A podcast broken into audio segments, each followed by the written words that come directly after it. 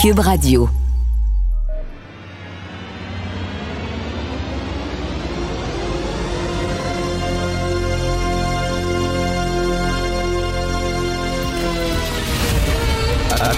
Attention, cette émission est laissée à la discrétion de l'auditeur.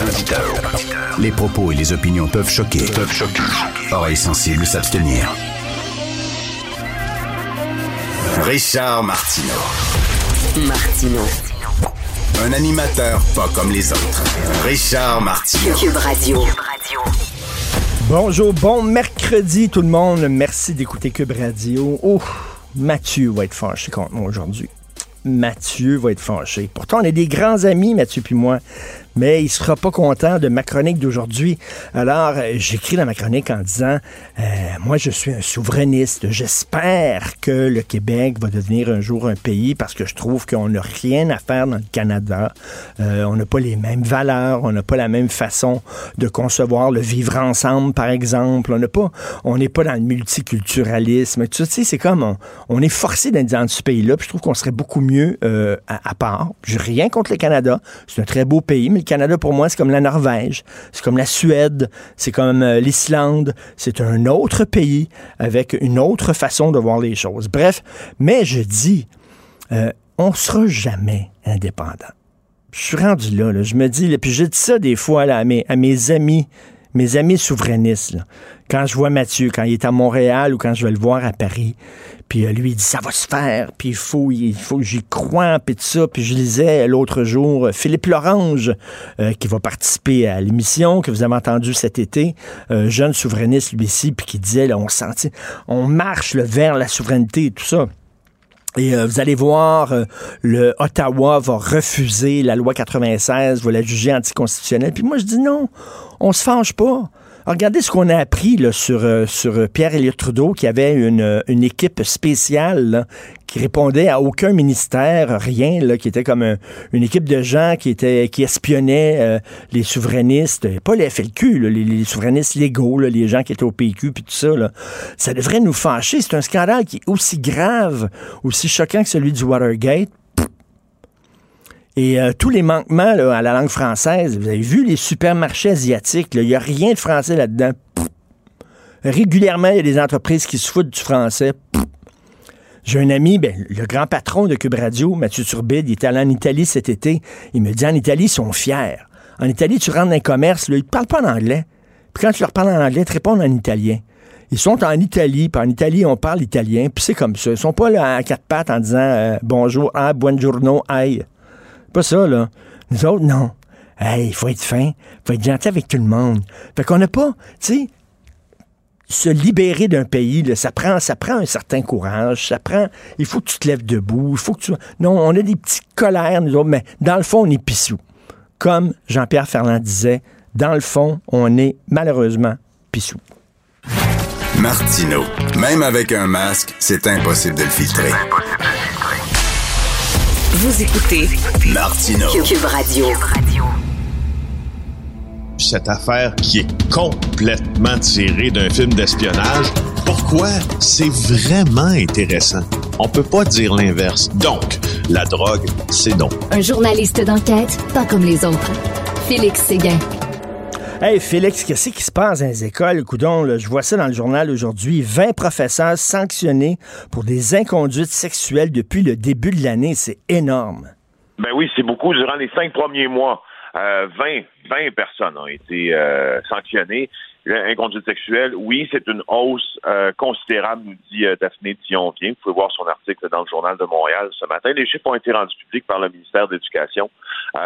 et en moyenne, euh, avant. On voyait une dizaine de profs par année qui avaient vu leur autorisation d'enseigner sanctionnée, même révoquée à la suite de gestes à caractère sexuel. Mais l'an dernier, ça a grimpé euh, à 31 et ça s'essouffle pas cette année. Euh, ben, tu vois, je t'ai donné le chiffre en début de chronique, là, 20 depuis le début de l'année. Donc, euh, manifestement, là, si ça continue avec une telle tendance, on va surpasser le chiffre de l'an passé.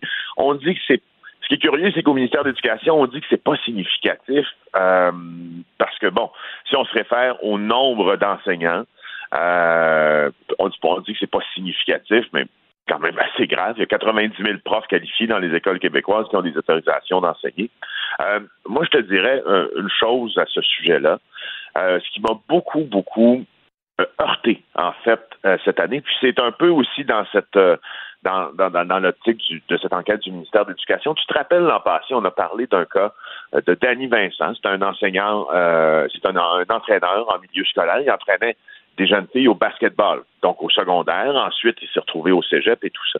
Et on a appris au cours des derniers jours, avec ma collègue Maud Boutet, que tu connais bien, que euh, les entraîneurs en milieu scolaire pouvaient voguer d'école en école sans qu'une première école, sans qu'une seconde école soit au courant de ce qu'il ait pu commettre dans la première. Exemple, ben, attends comme les prêtres à l'époque, quand ils changeaient de paroisse puis recommençaient.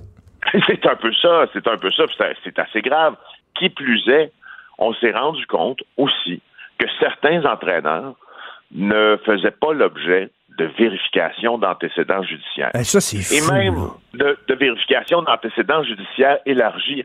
Moi, j'ai été soufflé. Je pensais que c'était, euh, je, pensais que c'était obligatoire à chaque cas et que tu ne foulais pas le sol d'un gymnase sans que ben, tes antécédents soient vérifiés. Ben là, puis en plus, là, c'est, ça prend pas énormément de temps. Là. Tu peux savoir si quelqu'un a un, dossier criminel, un passé criminel, tu vois, sur le plumitif, comme on dit. Là, puis tu peux faire ces, ces vérifications-là. Ah, puis il y a plus que ça aussi, c'est que tu peux également faire une vérification d'antécédents euh, criminels élargi. Ça, ce que ça va te donner, ça, va te donner une, plongée, là. Tu vas pouvoir ouvrir une fenêtre sur des enquêtes qui étaient en cours sans que des accusations aient été déposées. Je te donne un exemple fort simple.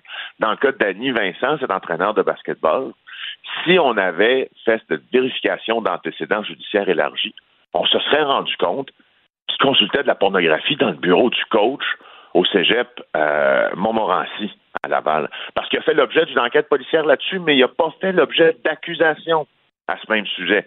Sauf que les enquêtes policières, elles laissent des traces dans le système. Donc, si tu fais ces vérifications-là, tu peux, un service de police peut revenir euh, à celui qui a demandé la vérification en disant, regarde, je ne peux pas tout dire, il n'est pas accusé de rien, mais il y a des voyants rouges qui s'allument. N'est-ce pas? Moi, je pense que ça serait la... En fait, même, le ministère, ça c'est du loisir du sport amateur, mais c'est dans une enquête conjointe avec le ministère de l'Éducation supérieure aussi qui suggère que ce soit fait à tout coup, pas juste les antécédents judiciaires, les antécédents judiciaires élargis. Ben c'est le nombre de personnes qui font l'objet d'enquêtes, Richard, sans qu'on le sache, il y en a plusieurs, ou ben qui ont fait l'objet de vérification, ou c'était des, ou, c'était des comportements que la justice ne pouvait pas sanctionner, mais qui moralement deviennent un facteur d'empêchement, selon moi, pour être en compagnie de jeunes filles ou de jeunes garçons. Mais tu sais, on essaie de pas être cynique, on essaie de pas être paranoïaque, là, puis là, je me dis, là, regarde, c'est pas tous les entraîneurs qui sont des pédophiles, c'est pas tous les prêtres qui sont pédophiles, c'est pas tous les profs, puis c'est pas tous les pères Noël dans centres d'achat, puis tout ça. Mais écoute, ça s'accumule, puis à un moment donné, tu, tu capotes un peu, puis quand tu vois un entraîneur qui prend dans ses bras un petit garçon qui pleure parce qu'il a perdu son match de hockey, t'es comme un, un malaise. Il prend-tu dans ses bras parce que c'est un bon entraîneur puis il veut le consoler, ou ben, ou ben, tu sais? Oui, c'est ça. Donc, ça laisse place à beaucoup de, justement, à beaucoup de d'interprétations, tout ça. Puis, euh, bon, ça manifestement avec la nouvelle de ce matin là, de nos collègues au journal, là, il vaut la peine de voir plus ben, clair et surtout la plus rigoureux. Tout à fait. Euh, écoute rapidement, le violente agression dans le métro de New York. Oui, je te parle de ça parce que la police est vraiment sur la sellette c'est une agression. Écoute, c'est une femme d'une sexagénaire qui montait les escaliers et derrière elle, finalement, il y a un personnage qui commence à s'impatienter. Euh, il s'appelle Norton Blake, c'est un ex-détenu de 43 ans. Il prend la canne de cette femme-là, il commence à la battre violemment avec cette canne-là euh, pendant une bonne minute. Et c'est violent. Les images sont sur le site du Journal de Montréal ce matin. L'article euh, est rédigé par l'agence QMI. Et je t'en parle, ça pourrait être une anecdote, il y a tant d'agressions violentes dans le monde, sauf que à l'arrivée des policiers, Norton Blake s'identifie, mais sous un faux nom. Et là, il offre une version différente des faits. Et là, les policiers indiquent à la dame, écoute, si on amène l'homme, si on l'arrête, peut-être falloir t'arrêter toi aussi. je viens de me faire battre. Et là, ce qu'on comprend, euh, ce que, ce que, ce que l'on a compris, c'est que les policiers ont peut-être pris leur décision sans avoir visionné les vidéos de l'agression. Écoute, c'est fou, Red. On peut lire ça dans le journal de Montréal et voir la vidéo. Merci, Félix. À demain. Au revoir. Le cauchemar de tous les woke. Cube Radio. Cube Radio. Cube Radio. En direct à LCN. 45, on rejoint Richard Martineau à Cube Radio. Salut Richard. Salut Jean-François. Écoute, une note personnelle, c'est mon 20e anniversaire de mariage aujourd'hui. Je sais que toi aussi, ça, Oh. fait, ça fait un bon bout de temps que tu es avec ta conjointe, toi, je pense. Je ne suis pas marié, mais ça fait 34, bientôt 35. 34, 20 ans aujourd'hui. Je sais pas comment ça se fait, les gens qui ça fait longtemps qu'ils sont avec quelqu'un, ils, ils ressentent le besoin de le dire.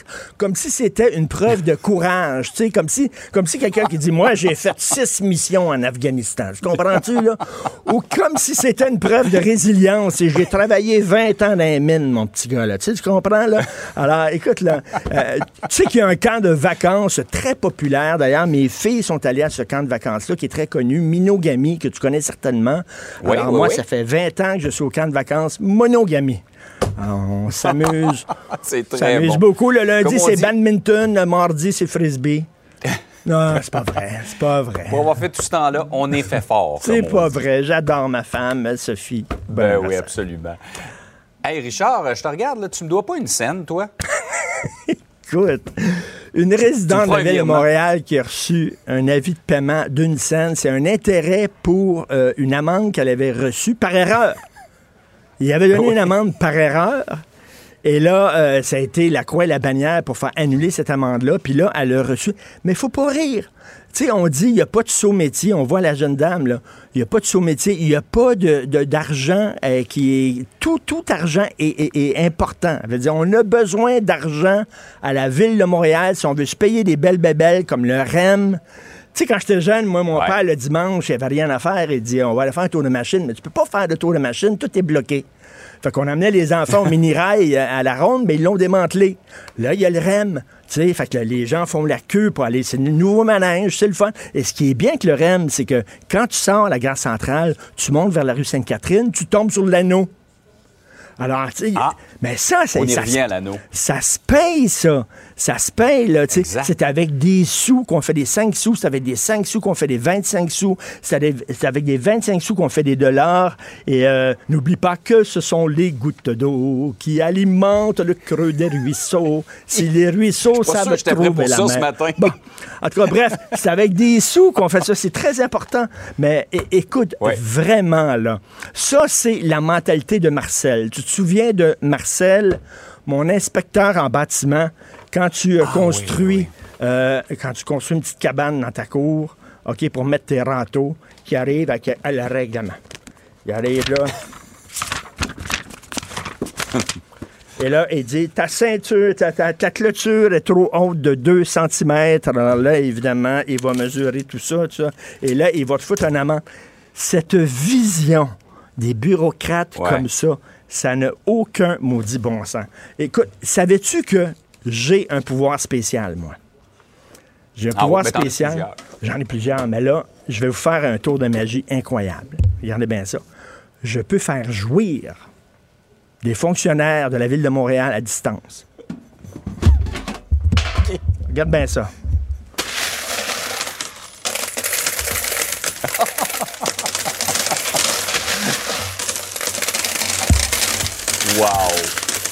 Des Ça, sous c'est un paquet de dettes d'une scène. C'est incroyable. L'argent, là, tu sais, c'est c'est n'importe quoi. Comme on dit Richard, hein, les, les bons comptes font les bons amis. Hein? Oui, une scène, une exactement. scène. Moi, j'ai- gardé mes sous, là. Je suis comme Séraphin. Mon trésor. Ouais. Mon trésor. Bon. Hey, Richard, sur un autre euh, sujet, il y a des euh, épiceries asiatiques qui ne respectent pas la loi 101. J'ai lu ça dans le Journal de Montréal, mais je l'avais vu aussi, je l'avais vécu euh, de moi-même, je l'ai vu de mes propres yeux. Mon fils tripe sur tout ce qui est asiatique. Évidemment, parce qu'ils ont des jus, puis ils ont des bonbons. euh, Tu sais, en Corée, il y a Ouais, des épiceries coréennes un peu partout euh, à Montréal. Et euh, c'est vraiment des pâtisseries vraiment très, très bizarres. Donc, on est allé dans ces grandes surfaces, des grandes épiceries. C'est T et.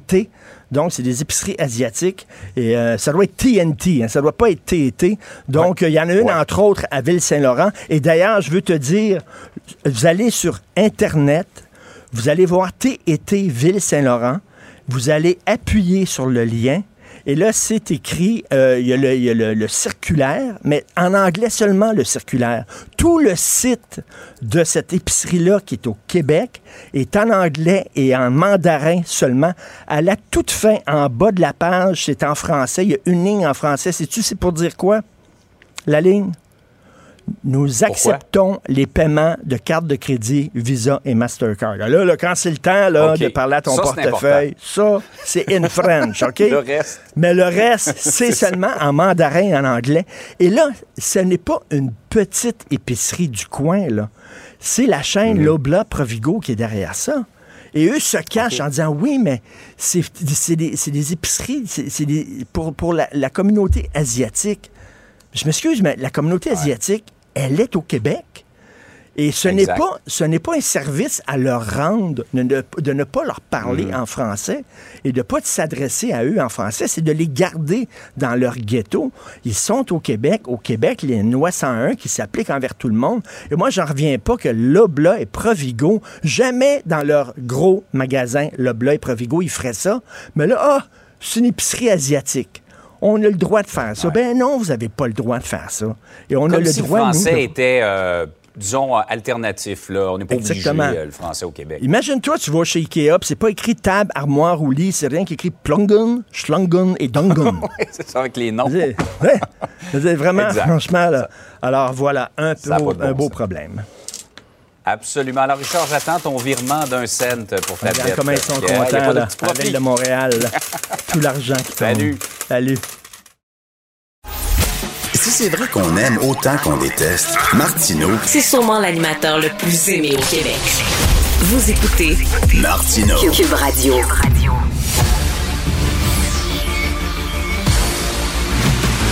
Jean-François Lisée, On va juste dire qu'on est d'accord. Thomas Mulcair. Je te donne 100% raison. La rencontre. C'est vraiment une gaffe majeure. Tu viens de changer de position. Ce qui est bon pour Pitou est bon pour Minou. La rencontre. Lisée. Mulcair.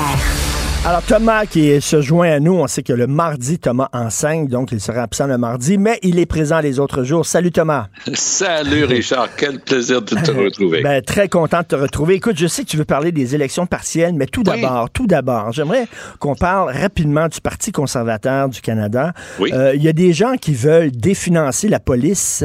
Euh, au Parti conservateur du Canada, on veut définancer Radio-Canada. Je sais que toi, déjà, tu as eu des mots très durs euh, sur le billet. Hein, un biais idéologique Oui. de Radio-Canada. Mais est-ce que l'ai serait... je l'ai vécu de première main. Est-ce que ça serait une, bonne idée de les définancer ou il faut juste les ramener à leur mission première? Qu'est-ce que tu en penses? Alors, faisons la distinction, puis soyons de bon compte, parce que Poiliev est toujours très clair là-dessus. Il veut définancer CBC, la version anglaise de Radio-Canada. Il est très clair dans tout ce que j'ai vu jusqu'à date, à moins que tu as vu d'autres choses, il est très clair qu'il ne veut pas toucher à Radio-Canada parce qu'il comprend la très grosse différence, euh, l'importance de la programmation et l'importance de l'apport culturel. Je lui laisserai lui donner la raison. Mais pour ce qui est de CBC, je l'ai vécu de première main. J'ai même écrit là-dessus. Ça me dérange pas de le, de le dire publiquement parce que c'est vrai, je l'ai vécu. CBC était biaisé en faveur du Parti libéral et c'est ce que Pierre Poilievre dit aussi. Je, je vais te donner un exemple récent. Catherine Tate, l'actuelle PD PDG de, de CBC, elle a entamé une discussion barre oblique dispute avec Poiliev, elle voulait le rencontrer pour lui expliquer qu'il avait tort dans son opinion politique. Ding, ding, ding, ding, ding. Petit oui. problème. Tu, tu oui. es un serviteur de l'État, tu travailles pour le public, tu travailles pas en politique. Si tu veux avoir une opinion politique et te battre avec des politiciens, mets ton visage sur les Mais- poteaux de téléphone, fais-toi élire, puis embarque dans le débat. Mais c'est ça le problème euh, avec CBC. Ils ne se rendent pas compte qu'ils ne sont pas là pour militer pour le Parti libéral du Canada. Ils sont là pour donner leur juste, une information juste et tout ça. Puis juste pour te donner une, une idée où ils sont rendus CBC. Tu sais que ben, tu, tu, tu, tu, tu évolues dans, dans le l'environnement et, et l'écosystème québécois comme moi. Euh, regarde les chiffres de la joute en, jour, en semaine de 4 à 5 et euh, pour une population ici au Québec. Regarde les chiffres de l'auditoire pour le CBC National News le soir. Il y a moins de monde à travers le Canada. donc 32 millions d'autres, plus les 8 millions au Québec. Là. Il y a moins d'auditoire pour ça que pour l'ajout de beaucoup de jours. Pourquoi? Parce que CBC est déconnecté. Ils, ont juste un point de vue. Et c'est très biaisé, oui. Dans mon expérience, CBC est biaisé. Jean-François, Jean-François, tu, tu, travailles, on peut te voir à, Radio-Canada comme commentateur. Bon, c'est Radio-Canada, c'est pas CBC, mais tu sais, des fois, il y a des gens, euh, Tom, il dit, ils sont biaisés. Puis effectivement, on le voit, le, biais, le pro-parti libéral, mais il y a personne en haut à CBC qui prend le téléphone puis qui appelle les commentateurs puis les journalistes en disant ça, tu vas dire ça, puis ça, puis ça sur le Parti libéral, comme ici. Euh, Pierre-Carl Pelado m'appelle pas le matin en disant ben là, là, tu vas faire la promotion de l'indépendance du Québec. Est-ce qu'il fait ça le soir? Mais, euh, non, ne réponds pas. Avec Richard, il sait qu'il n'a pas besoin de le faire. ben, le, pouvoir le plus important, c'est le pouvoir de nomination. OK? Tu ne dis pas à la personne quoi faire, tu choisis la personne qui va faire ce que tu veux qu'elle fasse. Bon, ça, c'est la première chose. Et la deuxième chose, c'est euh, le, le, la culture qui est développée. Alors évidemment, à la CBC en particulier, puis à Radio-Canada aussi, euh, les gens qui s'engagent dans le journalisme en général sont plus progressistes. Les gens qui sont plus conservateurs, généralement, sont dans l'administration, dans l'entreprise. Alors, il y a déjà un, mm. un biais sélectif au départ. Et ensuite, à l'intérieur de, comme tu, euh, tu es constamment en train de, de, couvrir des causes, puis des revendications, puis etc., tu finis par avoir un, genre de, de, proximité avec ces thèses-là.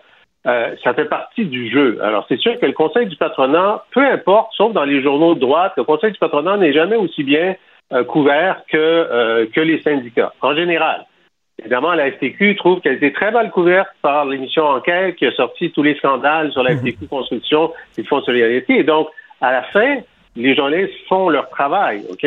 Mais le biais général, la culture générale. Ensuite, la CBC Toronto, c'est un écosystème très particulier où la culture woke est devenue dominante, vraiment dominante. On, est, on est à, à, la pointe de la flèche woke ah, en Occident, c'est à CBC Toronto. Maintenant, il y, a, des reportages très durs sur, euh, sur les libéraux, euh, sur, euh, par exemple, toute la question de, de la de, l'influence chinoise, etc. Les libéraux sont pas contents de la couverture de CBC ou de qui que ce soit. Mais c'est vrai que c'est pas à CBC que c'est sorti. C'est sorti à Global, c'est sorti dans Global Mail. Exact. Est-ce que, mais est-ce que la, la, solution à ça, c'est définancer la CBC? Ça, c'est un autre débat. Mais pour ce qui est du point de départ de, cette discussion-là avec les conservateurs, eh, c'est une récrimination, c'est une manière de rallier leur base, c'est un peu trompesque, on s'entend là-dessus. Mais est-ce qu'il y a un fond de vérité? Moi, je me permets de dire, pour, dire pour l'avoir vécu premièrement, oui. Et contrairement à maintenant, où je m'exprime ouvertement là-dessus, parce que je ne suis plus dans le game euh, de, de, la politique partisane, mais je peux te dire qu'à l'époque, nos meilleurs conseillers et conseillères euh, nous disaient tu ne peux pas gagner à, tester contre la couverture biaisée de Radio-Can. Ça va juste te coûter cher, pas juste avec eux autres, mais avec les autres journalistes. Mais le meilleur conseil qui m'a été donné, c'est une femme qui était vraiment très expérimentée, puis elle me dit, Thomas, garde bien. C'est pas que les gens de CBC considèrent qu'ils sont biaisés à supporter les libéraux, et ça rejoint ce que Jean-François disait il y a deux minutes. En fait, à Toronto, ils trouvent que c'est juste normal de soutenir hmm. le Parti libéral. Ils ne se considèrent pas biaisés, ils se considèrent un petit peu progressistes. Ils disent, ben, ça c'est mon parti. Je... Et, et c'est ça, être biaisé. C'est-à-dire, être partisan, c'est une chose. Tu dis juste des choses qui sont en faveur d'un parti. Mais être biaisé, c'est avoir un parti pris favorable à, et ça ressort dans tous tes reportages. Des trucs que j'ai vécu, et c'est pas quelque chose que quelqu'un m'a raconté. J'étais là, ça m'est arrivé à moi pendant la campagne de 2015. Oui, j'ai eu des trucs inconfortables avec Radio Can et je savais justement la personne qui était là, qui, qui était un, un, que je savais était libéral rouge tendu, qui était en charge à, cette élection-là. Oui, on, l'a senti mm. un peu, euh, et, parfois euh, très particulièrement avec Radio Can, mais c'était généralisé, là, agressif contre nous parce qu'on avait des chances, on avait des chances euh, de, de battre les libéraux, puis ils allaient tout faire pour que ça n'arrive pas. Euh, Jean-François, est-ce que c'est aujourd'hui qu'on va apprendre si la Banque du Canada euh, fait une dixième hausse de son taux euh, directeur? Là? et là, ben, PSPP, entre autres, demande à François Legault de dire à la Banque du Canada, non, non, pas de hausse. Qu'est-ce que tu en penses de tout ça? Ah, je pense que je pense que je, franchement, je suis je suis complètement étonné de la réaction de François Legault. Parce que là, on a euh, Doug Ford euh, euh, en Ontario qui non seulement demande à la, à, la banque de ne pas augmenter le taux, mais qui a dit hier, si vous augmentez le taux, vous serez responsable de la destruction du niveau de vie. Je ne me souviens pas des, des termes qui étaient très, très durs, de la faillite des Ontariens, etc. Il y a le premier ministre de la Colombie-Britannique qui est intervenu aussi. Il faut dire qu'il y a une longue histoire de premier ministre provinciaux et canadiens insatisfaits de la politique du taux directeur de la Banque du Canada. Pendant des décennies, les gouvernements du Québec et le ministre des Finances critiquaient la politique euh, monétaire canadienne parce qu'elle favorisait l'Ontario par rapport au Québec. Alors là, François Legault dit Ah non, non, il ne faut jamais faire ça. Bon, d'abord, euh, la, Banque du Canada est indépendante dans sa décision. Ça ne veut pas dire qu'elle n'écoute pas, elle, a le choix d'entendre ou ne pas entendre, mais nous, on n'a pas l'obligation de rien lui dire.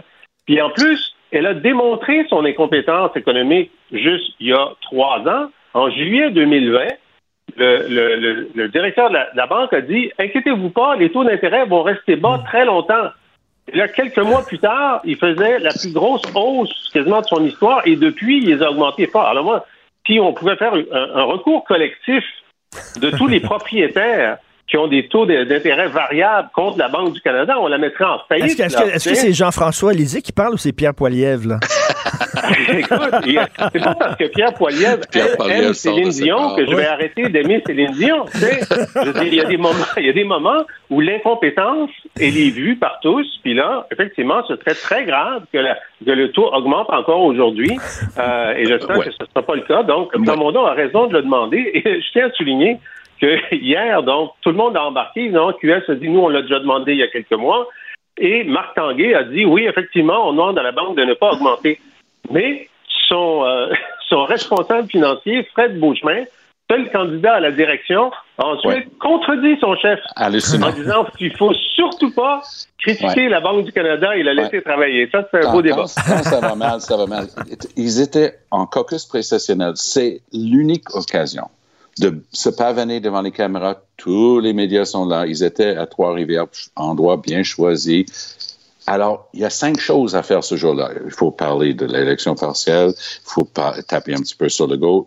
Oh, sur la Banque du Canada, il faut qu'on donne la même réponse. Ben non, même pas capable de faire ça. Même pas capable d'avoir un truc qui fonctionne. Pas de planification, pas de debriefing, pas Fred, fais bien attention, c'est pas le contraire de, de Marc Tanguay. Pour ce qui est de Legault, moi, ce que j'ai trouvé fascinant, c'est qu'à gauche, on the left coast, comme on aime bien appeler euh, Colombie-Britannique, le gouvernement du NPD, présidé par le premier ministre David Eby, lui, il dit Banque du Canada, basta, ça suffit. Doug Ford, gouvernement de droite en Ontario, basta. Fury, le premier ministre de Terre-Neuve-Labrador, intéressant, il envoie des signaux qu'on pourrait peut-être faire telle affaire pour tricoter une meilleure réponse du gouvernement fédéral. C'est le seul, c'est le seul premier ministre libéral qui reste au Canada. Il est en train de, ça c'était pour moi arrangé avec le gars des vues entre le bureau de Trudeau puis Fury. Donc, attendez-vous à ce que Trudeau arrive avec quelque chose. Mais pour ce qui est de Legault, sa réaction qui consiste à dire non, non, je ne vais pas mettre les deux mains ben sur leur truc et machin. C'était une rare erreur politique de la mm. part de Legault. Il était piqué au vif, tout le monde utilisait l'expression par ce que lui, il a appelé GND et PSPP. Ça aussi, c'est une erreur politique, Richard, à mon point de vue. Moi, je me souviens que Harper et moi, on s'était mis à, appeler Justin Trudeau Justin pendant les débats de 2015. On, on essayait de l'infantiliser. Ça s'est retourné contre nous. C'était un manque de respect. Et je l'avoue aujourd'hui, c'était une erreur politique mm. de, de ne pas avoir de respect pour son adversaire comme ça. Ici, c'est un manque de respect pour le premier ministre du Québec d'appeler deux chefs d'opposition, de partis d'opposition par leurs initiales comme ça, GAD et PSPP. C'est une insulte. Et mm-hmm. c'était en deçà de ce qu'on s'attend. Mais qu'est-ce qu'il faisait en faisant ça? Lui, il panique. Il regarde sur son, par derrière son épaule. Là, il dit, ça là, ce type-là, PSPP pour le nommer, Paul Saint-Pierre Plamondon est en train de rattraper le go dans la grande région de la capitale nationale et dans l'élection partielle de Jean Talon en, particulier. Il reste quatre bonnes longues semaines. On va voir ce que ça va donner. Les sondages, quand même, étaient fascinants. Ça montrait qu'ils étaient en train de, les rattraper. Euh, Jean-François, Marc Tanguay a une excellente idée. Excellente idée. Il dit le prochain chef du Parti libéral, ce qu'il devrait faire, c'est aller demander des nouveaux pouvoirs à Ottawa. Quelle bonne idée! Il dit euh, François Legault n'est pas capable de faire ça parce qu'il dit le beau risque de René Lévesque, il sait réaliser, Jean-François. Écoute, là, j'ai pas trop compris. J'essaie de suivre la pensée, la pensée Marc Tanguay, OK? euh, alors, le beau risque a fonctionné. Ouais. Alors, le beau risque de René Lévesque, c'était d'essayer que la constitution de Trudeau soit modifiée pour reconnaître l'existence de la nation ou du peuple québécois et donner des pouvoirs au Québec. Ça, écoute, quand j'ai vu ça hier, je suis retourné voir la Constitution, j'ai dit, y a-tu des bouts qui m'ont échappé? J'ai pas tellement suivi ça là, depuis 30 ans. Là. J'ai dit, à quel moment est-ce que euh, le, Canada a donné, a reconnu le Québec et a donné des pouvoirs dans sa Constitution? Mais là, si ça a marché, on n'a plus besoin d'en demander. Mais non, il dit, ça a marché, puis on va en demander. C'est toujours plus. Ils sont jamais contents, les libéraux québécois. On leur a donné le beau risque. Ils en veulent plus. je pense que not ready for prime time, je dirais. il, a bien, il a bien fait de passer son tour, j'ai l'impression. Mais il faut quand même reconnaître que dans 96, et c'est l'objet de, plusieurs poursuites devant les tribunaux, Legault prétend avoir modifié la Constitution de 1867, qu'on appelle l'Acte de l'Amérique du Nord britannique, euh, faussement parce qu'il n'y a pas de version française, c'est juste le British North America Act, mais il dit l'avoir changé pour inclure le fait que le Québec est une nation avec une seule langue officielle. Donc, ça, il, il, Legault dirait qu'il a réalisé cette partie-là du beau risque. Il faut quand même le reconnaître. En tout cas, euh, si c'est la seule idée qu'il y avait, euh, je pense qu'il fait effectivement bien de ne pas se présenter euh, à la course, à, la, chefferie. D'ailleurs, M. Champagne qui a dit qu'il n'est pas intéressé. Là, donc, Oh, ça, ça, je prendrais ça avec un grain de sel. Ah oui? il n'allait pas dire le contraire. Il était... Fitzgibbon, qui est un grand, grand gars à côté de champagne entre lui, puis champagne entre lui puis le Gauze. Hier, il n'allait pas dire ouais, je pense que je vais venir vous planter aux prochaines élections. Mais euh, parlant des libéraux provinciaux, intéressant de noter justement euh, l'élection partielle dans Jean où on voit euh, PQ et, et, la CAQ coude à coude les libéraux ont quand même réussi à, dénicher une candidate, à mon point de vue, très valable, Élise Havard-Bernier de son nom, euh, bonne racine locale. Mais ce qui est intéressant, vous savez que la candidate de la CAQ, euh, qui, s'appelle Annick Chouari, euh, elle est en train d'avoir l'appui, évidemment, de son papa. Elle est excellente, elle a un très bon parcours de son propre chef. Mais son père, Paul Chouari, était non seulement le maire bien-aimé de, de, mais c'était un libéral bien en vue, très important dans la région de Québec. Et voilà que Margaret DeLille reprend du service. Elle a, elle aussi, une ancienne mairesse de Sillery très appréciée, et justement quelqu'un qui a de longues états de service au Parti libéral, ancienne députée de la place et ministre. Donc, intéressant de voir qu'il y a ça sur, ce fond d'écran, parce que je suis pas sûr que Margaret va pas réussir quand même à convaincre les libéraux de ne pas voter stratégique, ça, c'est l'appel hein, de ceux qui disent qu'il ben, il faut coaliser les forces de l'opposition autour d'une personne. Ça a l'air d'être euh, le Parti québécois votons pour lui. Margaret, euh, j'ai l'impression qu'elle va jouer un rôle euh, pour essayer de calmer les ardeurs. Ah, ça va être une élection à suivre de très près. ça va être intéressant. J'ai une question pour Thomas. Qu'est-ce que ce serait le chiffre satisfaisant pour les libéraux dans Jean Talon s'ils sont à 5% de vote francophones dans tout le Québec, est-ce qu'il faut qu'ils fassent 6 pour faire un gain ou dans moi, je pense, moi, je pense que si, si ça se produit qu'ils sont entre 15 et 20, euh, pour, pour, répondre à ta question, je sais que c'est hasardeux, mais je vais répondre directement à ta question. Rapido. S'ils réussissent à monter ça dans les 15-20, ah, tout d'un coup, le patient n'est pas encore mort sur le corbillard. Ah, voilà. Ben Allez, ben à, très bientôt. It's alive. Merci beaucoup à vous deux. À demain. Bye. Salut. Bye. Martino. Le cauchemar de tous les woke.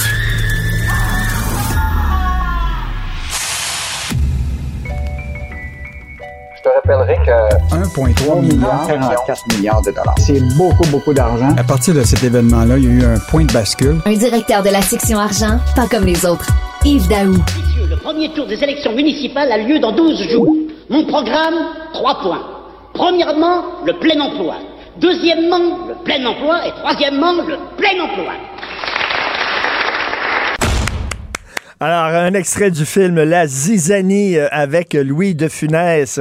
Tu veux nous parler quoi de la filière électrique? En fait, le, ce que François Legault, euh, Philippe François Champagne, puis euh, Fitzgibbon disait hier, c'est aide, aide et aide aux entreprises.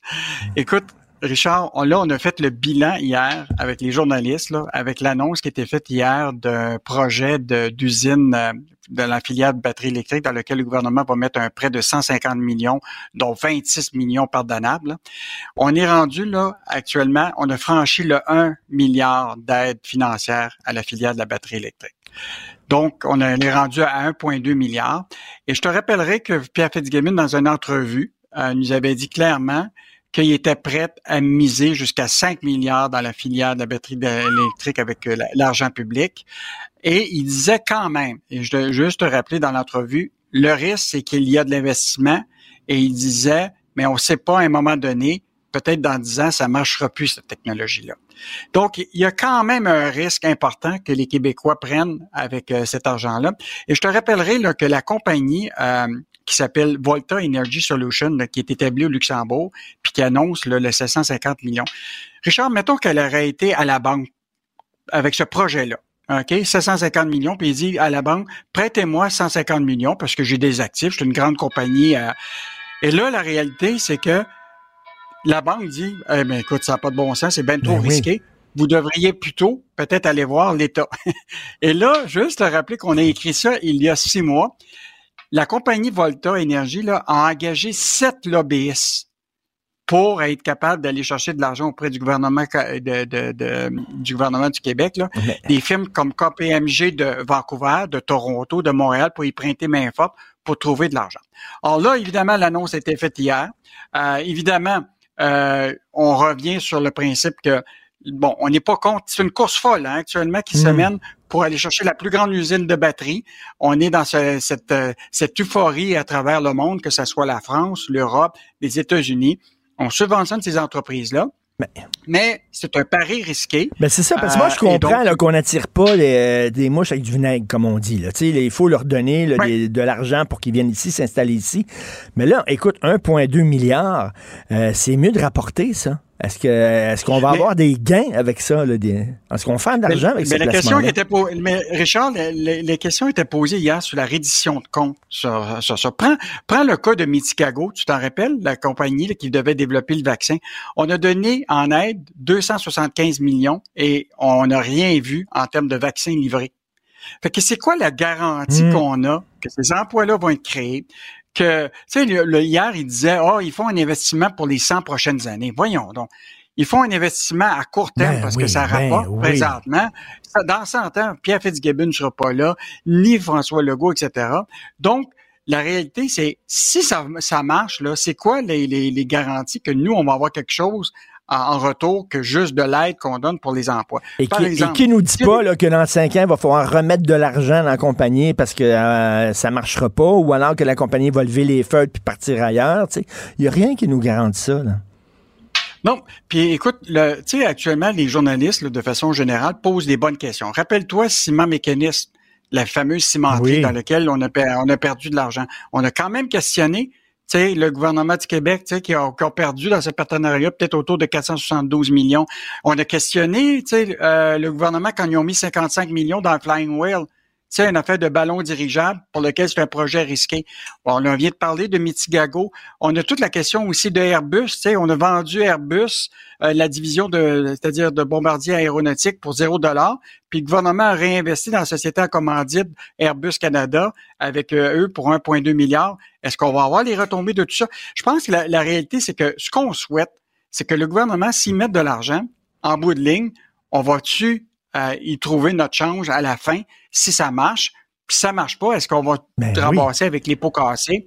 Et donc, euh, je pense que ça vaut la peine de, poser cette question-là. Puis je comprends qu'il y a trois bons comptables au gouvernement, mais les, euh, les journalistes ont, ont, raison de poser les bonnes questions sur toujours, la hein, question de la privatisation des profits puis euh, socialisation des pertes. C'est-à-dire que si ça marche bien, c'est eux autres, cette entreprise-là, qui vont faire de l'argent. Puis si ça marche mal, c'est tout le Québec qui va casquer pour les aider. Ah, euh, exactement. Puis là, l'idée, c'est mettons cette usine-là qu'on construit, puis mettons dans 4-5 ans, la technologie est, plus bonne. Qu'est-ce qui va arriver avec cette usine-là qu'on va avoir construit? je pense qu'il y a des. La question, c'est que je pense qu'il faut être transparent sur les ententes qu'on a avec ces entreprises-là, puis à quoi va servir les millions, puis est-ce qu'ils vont vraiment créer les emplois, puis je pense que la reddition de comptes dans ce contexte de milliards, il va falloir que les gens au Parlement, euh, en tout cas les députés euh, de, la Chambre, de l'Assemblée nationale, posent les bonnes questions à Pierre Fitzgibbon et à François Legault. Et rapidement, est-ce qu'on va augmenter le taux directeur? Les gens disent que non. Non, actuellement, le sondage qui a été fait là, par les économistes euh, auprès de Reuters, c'est que la majorité ils disent que le taux euh, de directeur va rester stable. Euh, mais il en demeure pas moins que ça a soulevé les passions hier parce que c'est Doug Ford puis le premier ministre de la compagnie britannique ont dit, eh ben écoute, on veut pas nécessairement intervenir, mais on dit au gouverneur de la Banque du Canada, soyons prudents pour pas amener l'économie en récession. Et, hier, évidemment, euh, François Legault, lui, a dit, moi, je veux pas faire comme Doug Ford. Euh, je m'en mêle pas. Et je m'en mêle pas. Je m'en mêle pas ben parce que je veux pas faire comme Poiliev, qui avait dit qu'il voulait congédier le gouverneur du Canada. euh, donc, euh, il a pas voulu s'en mêler. Mais il en demeure pas moins qu'il faut avoir une certaine forme d'empathie auprès du, du des, des, des, Québécois, que c'est tough de ce temps-ci pour les hypothèques, l'inflation, tout ça, puis qu'il y a quand même des premiers ministres qui ont dit qu'il fallait être prudent sur les taux de, les taux d'intérêt. Euh, puis il faut quand même pas oublier que euh, François Legault est quand même accompagné d'Éric Gérard, qui lui aussi est un banquier. Donc, il doit écouter aussi le banquier qui est de son côté euh, quand il prend des décisions. Merci beaucoup, Yves. On va suivre ça cet après-midi, bien sûr. On se reparle demain. Bonne journée. Salut, à demain. Salut. Joignez-vous à la discussion. Appelez ou textez le 187 Cube Radio 1877 827 2346. Alors, Woody Allen a présenté son 50e film au Festival de Venise. Vous savez, Woody Allen, depuis quelques années, lui qui représentait l'Amérique, hein, qui incarnait New York, n'est plus capable de tourner dans son propre pays. Il ne trouve pas de financement. Donc, il est comme un commis voyageur. Il se promène en Europe et il fait financer ses films, soit par l'Italie, l'Espagne, etc. Son dernier film, c'est un film français, tourné en français, avec des comédiens français. Comment ça se fait que ce gars-là, euh, qui est un génie, un grand cinéaste, et personne non grata dans son pays parce qu'il y a des allégations euh, d'agression sexuelle contre sa fille, alors que l'Europe, dont la France, lui ouvre grand les bras. Nous allons en parler avec M. Laurent Dandrieux, il est rédacteur en chef à Valeurs Actuelles, euh, le magazine, il est aussi auteur d'un livre excellent que j'ai lu parce que je suis un grand fan de Woody Allen. Woody Allen, portrait d'un anti-moderne. Il est avec nous. Bonjour, M. Dandrieux. Bonjour. Très content de vous avoir. Alors là, il y a des gens euh, qui vont dire, ah, on sait bien, la France, ils sont extrêmement complaisants envers euh, les pédophiles, les agresseurs sexuels, qu'on se souvienne de Daniel Cohn-Bandit, de Gabriel Matinev, etc. Mm. Euh, donc, c'est ça, ils se ferment les yeux, ils sont aveugles. Vous répondez quoi à ces gens-là? Alors moi je réponds qu'en l'occurrence, on est surtout, nous nous montrons surtout respectueux du droit euh, puisque en fait l'affaire Woody Allen, qui, qui rappelons-le a été déclenchée des accusations lancées par Mia Farrow dans le cadre d'un divorce euh, extrêmement euh, douloureux et, et, et violent, ces accusations ont fait l'objet d'enquêtes approfondies de la justice américaine. Et la justice américaine a mené deux expertises et a conclu en 1995, donc ça fait quand même un petit bout de temps, qu'il n'y avait pas eu euh, d'agression sexuelle de la part de Woody Allen euh, sur sur mmh. sa fille. Donc c'est une affaire qui est classée et Woody Allen a été innocenté. Et euh, il est quand même fascinant de voir que tout ce temps après, on continue à l'en accuser. Je lisais pas plus tard que tout à l'heure un article publié sur le site de l'Obs, qui est le principal hebdomadaire de gauche en France, et qui continue à dire que Woody Allen est accusé de violence sexuelle. Or, depuis 1995, mmh. il n'a été accusé d'aucun fait nouveau. Il n'y a aucun fait qui est venu, aucune révélation qui a été faite qui pourrait, euh, comment dire, contredire ce verdict d'innocence. De, de, Monsieur Dandrieux, moi je croyais que la présomption d'innocence était une des valeurs fondamentales en démocratie. Oui. Alors, il y a deux choses qui font qu'il continue à être accusé malgré tout. La première chose, c'est la personnalité de ses accusateurs, parce que ça n'est pas euh, quelqu'un d'anonyme qui l'accuse, c'est Mia Farrow, qui est, qui est, une actrice qui a une carrière euh, éblouissante, en grande partie d'ailleurs à cause de Woody Allen, et qui a euh, beaucoup de relais médiatiques. Et le fils de Mia Farrow et de, et de Woody Allen a pris parti euh, pour sa mère. Or, c'est un journaliste d'investigation très reconnu aux États-Unis et il se trouve que c'est le tombeur euh, d'Harvey Weinstein. C'est son mmh. enquête journalistique qui a fait tomber Harvey Weinstein et donc a été à l'origine du mouvement MeToo. Et donc cette affaire qui n'était plus pour Woody Allen depuis 95 qu'un bruit de fond euh, un peu désagréable dans sa carrière, est revenu au premier plan à l'occasion de ce mouvement MeToo qui euh, évidemment euh, a des côtés positifs, mais a aussi un côté très négatif, c'est-à-dire que c'est un mouvement qui malheureusement trop souvent piétine la présomption d'innocence et établit une sorte de justice parallèle qui est qui se ne se soucie pas, voire piétine euh, la justice juridique. Et on voit là, je crois, j'ai vu ça sur Netflix, un documentaire en trois parties euh, sur cette histoire-là, et on voit que c'est extrêmement complexe. Et effectivement, il y a eu deux enquêtes indépendantes qui, chacune a conclu qu'il ne s'était rien passé finalement. Donc, il n'y a pas eu d'accusation formelle contre Woody Allen, et pourtant, ça pèse sur sa tête depuis ce temps-là. Oui, parce qu'aujourd'hui, d'ailleurs, il, revient longuement sur cette affaire. Il a été obligé d'y revenir longuement à l'occasion des, mémoires qu'il a publiées il y a trois ans. Et il dit, en fait, euh, euh, on continue à causer à cause de cette nouvelle euh, découverte scientifique qui prouve que les femmes ont toujours raison. C'est évidemment un propos très ironique, mais il y a ce, nouveau dogme de, de, la religion woke qui veut qu'effectivement la parole des femmes soit sacré alors que les hommes euh, sont toujours euh, coupables par définition. Et, donc là, cette, cette comment dire, ce dogme fait qu'aujourd'hui, y compris dans les médias français d'ailleurs, on continue à imprimer des choses complètement fausses. Euh, et on continue surtout à ne retenir qu'un côté de l'histoire, c'est-à-dire qu'on on, on cite évidemment abondamment Ronan Farrow, son fils, qui, qui, a pris le parti de sa mère, mais on oublie toujours de citer euh, un autre fils de, de, de, de oui, Farrow qui s'appelle Moses, qui a, pu, qui a pris parti pour son père qui a notamment publié euh, un, un, un, sur son blog un long article dans lequel il démontre preuve à l'appui que l'agression euh, sexuelle dont on accuse son père est matériellement possible, qu'elle n'a pas pu se dérouler matériellement tel qu'on on, on, on l'en a accusé, et qui par ailleurs brosse un portrait de sa mère euh, assez peu flatteur, c'est-à-dire que euh, il, il, décrit une femme assez instable psychologiquement et qui a, dit-il, a une, une, propre, une grosse propension à euh, bourrer le crâne de ses propres enfants. Et donc, c'est ce que dit euh, Woody Allen, c'est que euh, il, ne, il ne nie pas la sincérité de, de, de, de, de la fille qui, qui, qui l'accuse d'avoir eu des comportements abusifs sur, sur, sur elle, mais il dit qu'en fait, ce sont de, de, des souvenirs implantés par une mère manipulatrice auprès d'une très jeune enfant, puisque l'enfant avait 7 ans euh, à, l'époque des faits euh, allégués. Et on se souvient du contexte, euh, c'est-à-dire que Woody Allen va chez son ex, qui est Mia Farrow, et il y, a, euh, il y a comme un genre de pique-nique à l'extérieur de la maison de campagne. Il y a plein de gens là. Lui, il rentre dans la maison, il aurait été dans le grenier, et c'est là qu'il aurait agressé sa fille. Et Woody Allen dit, voyons donc, il par, il par, toutes ces années-là, j'ai eu plein d'occasions, j'étais seul avec ma fille, mmh. j'étais seul et je l'ai jamais agressé. Oui. Pourquoi j'aurais choisi une journée où il y avait plein de gens à l'extérieur de la maison. Euh, oui, un, et, comme, puis, et, là, je l'aurais agressé là. Il dit, voyons donc, ça n'a pas de sens. Il y, a, il y, a, un argument aussi qui me paraît très fort,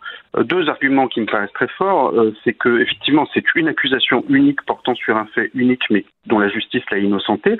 Et par ailleurs, Woody Allen a passé sa vie à tourner avec des femmes. Il y avait toujours énormément de femmes sur ses tournages. Toutes ses monteuses, par exemple, sont des femmes. Il n'a jamais été accusé d'un comportement inapproprié par aucune de ces femmes. D'autre part, à la suite de la décision de la justice américaine euh, qui l'a innocenté, il a, avec sa nouvelle épouse, euh, fait euh, des demandes d'adoption. Eh bien, les, les services d'adoption américains ont jugé qu'il était suffisamment fiable pour qu'on lui puisse lui confier de nouveaux euh, enfants adoptifs. Et donc, euh, ces accusations de, de, de, de, pédophilie, effectivement, non seulement euh, sont été démenties par la justice, mais ne sont pas vraisemblables. Euh, Monsieur Dandrieux, je parlais là qu'il a présenté son film à Venise. Euh, c'est un coup double, hein, parce que Venise, il y avait Polanski aussi qui présentait son dernier film, euh, une comédie. Et on sait que Polanski, lui, a fait de la prison effectivement pour agression sur une jeune fille. Et on dirait que là, l'Europe, en, ouvrant les bras à, Polanski et à Woody Allen, lance un message. Là. Est-ce que vous le, vous le voyez comme ça? Oui. Alors non, moi déjà, je, je, si, si, vous me permettez, je suis jamais très à l'aise quand on met en parallèle le cas de Polanski et le cas de Woody Allen, parce que pour moi, ce sont des cas très différents. C'est-à-dire, comme je l'ai dit, Woody Allen, c'est une accusation euh, unique qui a été démontée par la justice. S'agissant de Polanski, il y a effectivement des faits euh, qui sont des faits de viol qui sont avérés. Euh, il y a d'autres accusations de viol, donc on n'est pas du tout dans le même cas de figure. Après, c'est vrai que euh, je pense qu'il y a le fait que l'Europe est moins, euh, comment dire, euh, peut-être puritaine que ne peuvent l'être les États-Unis, et puis qu'il y a peut-être effectivement une, une, plus grande tendance à séparer l'homme de son œuvre. Après, ce qui peut être problématique aussi, parce que je me souviens qu'une fois, une, une année, une de nos très bonne comique et très très irrévérencieuse qui s'appelle Blanche Gardin. Avait dit bon c'est très bien de séparer l'œuvre de l'homme mais on ne le ferait pas à propos d'un boulanger on ne dirait pas d'un boulanger, euh, bon, ok, il viole des petits garçons, mais malgré tout, ses baguettes sont vraiment excellentes, alors on va continuer à les fournir chez lui. Donc c'est une séparation qui est effectivement euh, problématique. Euh, moi, je pense que le, le, le critère, effectivement, euh, pour sortir de cette, de cette problématique, de cette ambiguïté, c'est de s'en remettre à la justice. C'est-à-dire, ben est-ce que les personnes en question ont été condamnées ou non par la justice et euh, dans, dans, le cas qui nous intéresse, ça n'est pas le cas. Écoute, écoutez, en terminant, euh, j'aimerais qu'on parle de cinéma brièvement. Euh, J'adorais Woody Allen et tous ses films. La sortie de ses films, pour moi, c'était un événement euh, jusqu'à Match Point peut-être, jusqu'à Husbands and Wives et vraiment toute sa période européenne je trouve pas ça très bon. Je ne retrouve pas le Woody Allen. J'ai besoin de New York, j'ai besoin de la pluie pour aimer Woody Allen. Qu'est-ce que vous en pensez? Alors, je pense effectivement que c'est moins bon. moi, pour moi, son dernier grand film, c'est Blue Jasmine. Euh, et je pense que pour rejoindre la problématique d'un autre de mes livres sur l'enracinement, je pense qu'en en fait, euh, Woody Allen a besoin que son art soit enraciné pour, pour être vraiment universel. C'est-à-dire que c'est parce qu'il nous parle d'un petit milieu très particulier qui est la bourgeoisie new-yorkaise, qu'il connaît à fond la caisse, même s'il la connaît un peu de l'extérieur, parce que lui vient d'un milieu plutôt prolétaire, mais c'est parce que son cinéma est très enraciné dans ce petit milieu-là qu'il peut acquérir une dimension universelle. Et effectivement, ces grands chefs-d'œuvre, malheureusement, euh, sont, sont, sont, derrière lui, même s'il a quand même 87 mmh. ans, hein, même s'il fait encore parfois des films sympathiques. Mais en tout cas, il est mmh. évident que pour au moins la, la, la première moitié de sa carrière, c'est euh, un immense cinéaste, un des plus grands de la deuxième moitié euh, du XXe siècle, et puis surtout, c'est le plus grand peut-être euh, cinéaste des femmes. C'est-à-dire que jusqu'avant ce que, jusqu ben jusque les années 90 ou avant que ces accusations éclatent, on parlait toujours de Woody Allen comme le cinéaste des femmes. Il a fait, il, a fait des portraits de femmes extraordinaires. Il a donné à beaucoup d'actrices, Mia Farrow, Diane Keaton, mais aussi Charlotte Rampling, euh, Scarlett Johansson, Gina Rollins, Kate Blanchett, quelques-uns de, leurs meilleurs rôles et dans des personnages effectivement de femmes qui ne sont pas des femmes victimes mais qui sont des femmes euh, libres, qui sont des femmes complètement autonomes et qui sont complètement le, le, l'égal des hommes. Et euh, rapidement, vous dites que c'est un. ailleurs, je, pardon, je termine juste pour son éloge de la femme parce que pour cet athée, ce, ce, ce cinéaste complètement athée qui n'arrive pas à croire en Dieu, c'est probablement aussi à travers la femme qui s'approche le plus de l'idée de l'absolu. Tout à fait. Pourquoi vous dites que c'est un anti-moderne? c'est un outil moderne. Alors, si, là, si, si, si, je veux résumer ça très très brièvement, parce que c'est un sujet complexe, je dirais qu'un moderne, par exemple, c'est quelqu'un euh, qui pense que Dieu n'existe pas et du coup, c'est formidable parce que l'homme est, est, complètement libre. Woody Allen, lui, à l'inverse, il pense que Dieu n'existe pas, mais il pense que c'est une catastrophe parce que du coup, le, monde euh, devient complètement chaotique, sans ordre et sans morale. Et je pense qu'effectivement, son œuvre peut être lue sous cet angle-là comme une euh, comme une analyse du monde moderne, de la modernité, comme euh, quelque part étant un peu comme un poulet sans tête qui, qui, qui, qui court un peu dans tous les sens sans savoir où il et va. Et comme euh, Dostoevsky disait, si, tu, si Dieu est mort, tout est permis. Et ça, il trouve ça inquiétant, euh, Woody Allen. Euh, monsieur Laurent Andrieux, merci beaucoup d'avoir pris le temps de nous parler. J'aimerais un moment donné, j'aimerais un moment donné qu'on se reparle de Valeurs actuelles, qui est une revue, je trouve, essentielle, une revue importante, démonisée totalement par la gauche en France. Une revue qui est peut-être moins connue au Québec, mais j'aimerais ça que vous nous parliez de Valeurs actuelles dans une eh ben, future conversation. Très volontiers, quand vous voulez. Merci beaucoup, M. Laurent Andrieux, donc auteur du livre, l'excellent livre Woody Allen, Portrait d'un anti-moderne. Bonne journée. Martino. Le parrain de l'actualité.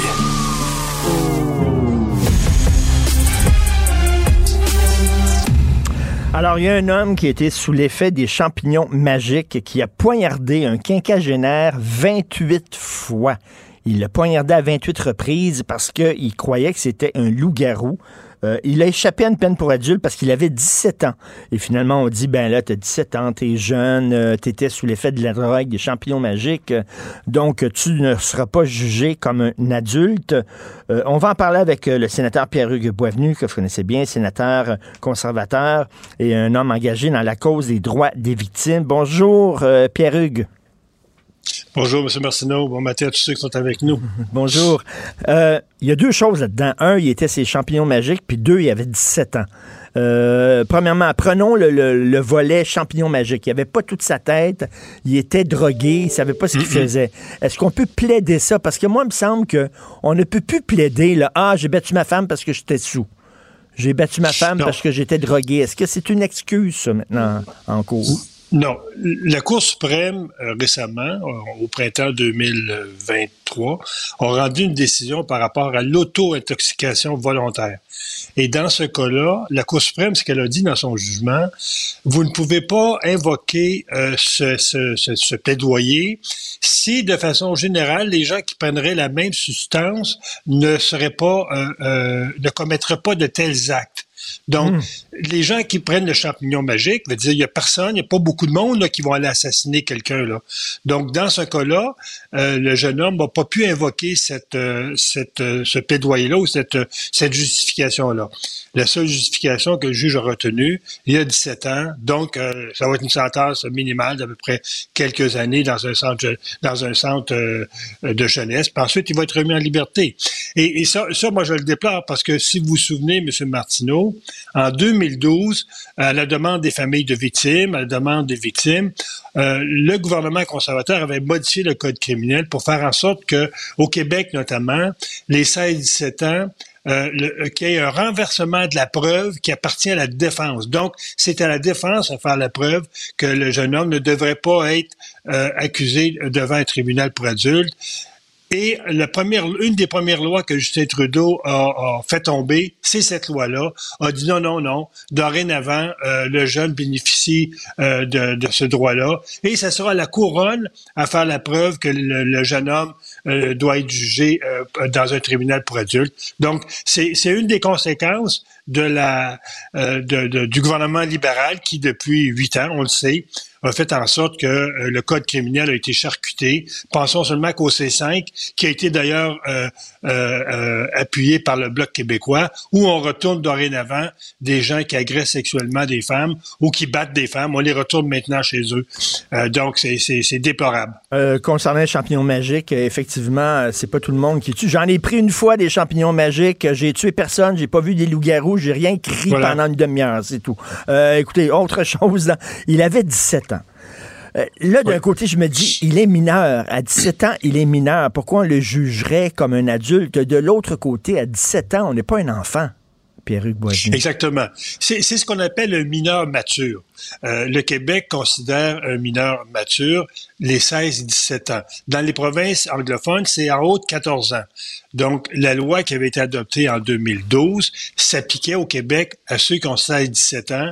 Donc, ils devaient être jugés dans un tribunal pour pour deux circonstances, pour les meurtres et les agressions sexuelles avec violence. C'était spécifiquement ces deux types de crimes-là euh, qui sont les plus euh, commis parce que on se souvient qu'entre 2002 et 2012, l'augmentation de la criminalité chez les jeunes 16-18 ans avait augmenté de 28% Et lorsqu'on regarde maintenant, au cours des huit dernières années, sous l'ère Trudeau, la criminalité a augmenté de 32% Donc, on est encore à peu près dans le même spectre. On a ramolli les lois, ce qui a fait en sorte que la criminalité a explosé.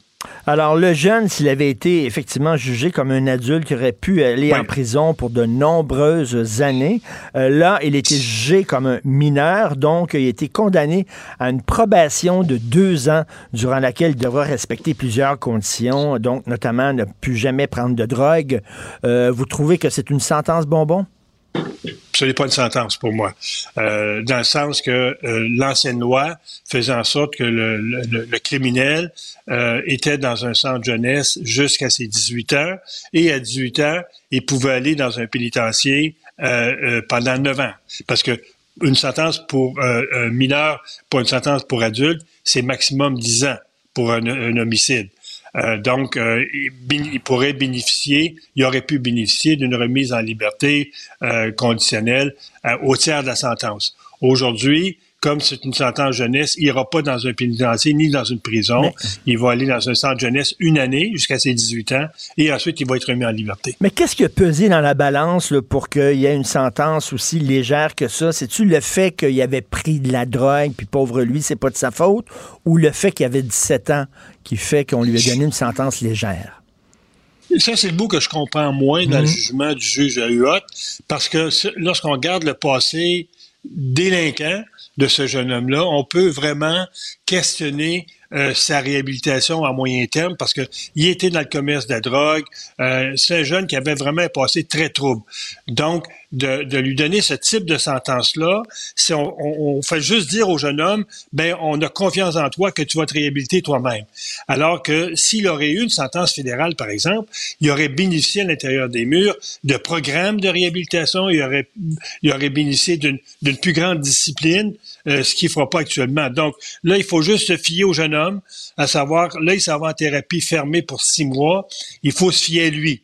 Euh, donc, moi, quand je regarde le passé du jeune homme, le passé de délinquance, j'ai des doutes que ce jeune homme-là va reprendre le, droit chemin à court terme et à moyen terme. Je comprends pas comment ça se fait. Tough on crime, c'est vu comme étant de droite. Être dur envers les criminels. Qu'est-ce qu'il y a de droite là-dedans? Qu'est-ce C'est au-delà de la droite puis de la gauche. C'est mon Dieu. C'est le gros bon sens. Il faut être dur envers les criminels ça a toujours été dans l'ADN des, des euh, libéraux euh, d'être mm. soft on crime. Pensez, entre autres, euh, à la mise en place des libérations au 1 sixième. Ce sont les libéraux qui l'ont fait. Depuis les huit dernières années, euh, tous les projets de loi adoptés par le gouvernement libéral, ça a été de, de ramollir aussi bien la période d'incarcération. Pensez à la loi C-77 qui était adoptée, qui fait en sorte qu'un criminel qui est à l'intérieur des murs, qui commet un crime, il faut que la sentence qu'on lui donne soit la moins contraignante possible sur ses libertés à l'intérieur des murs.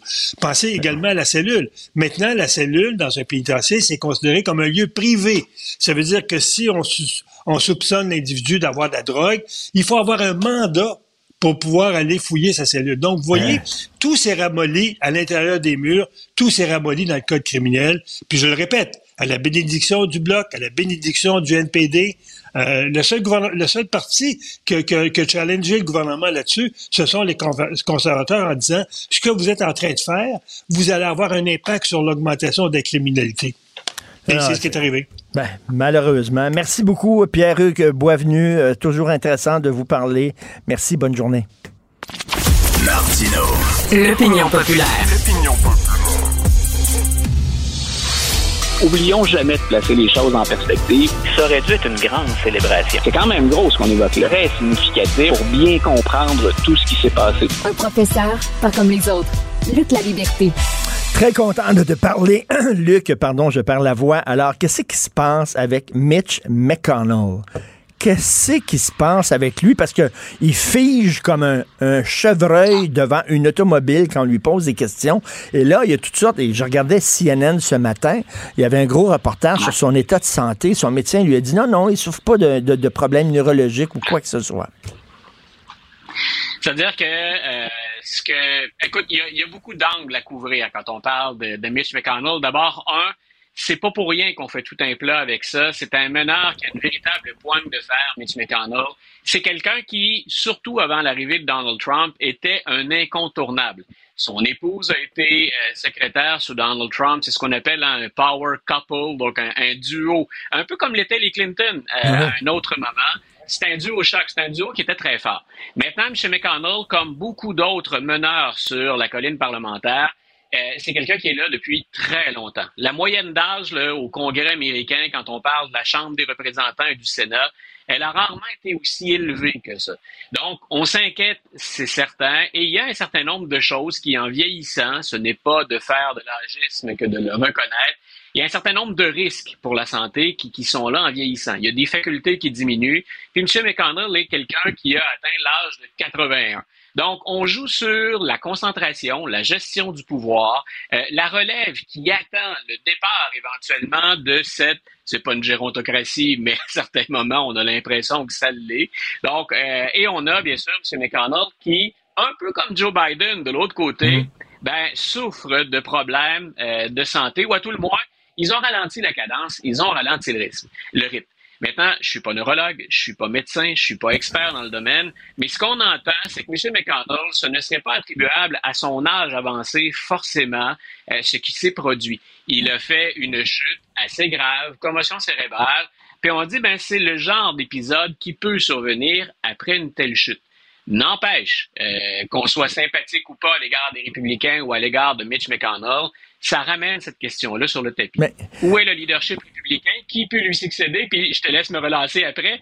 De l'autre côté, ça devient très difficile d'attaquer l'âge de Joe Biden à, 80 si on a un meneur au Sénat qui, euh, maintenant, dans, la, dans les perceptions, c'est là tout le problème, euh, a l'air également d'avoir, entre guillemets, fait son temps. Est-ce que tu peux comprendre les jeunes Américains qui disent, là, là, le prochain leader du pays va prendre des décisions euh, qui vont nous engager, nous.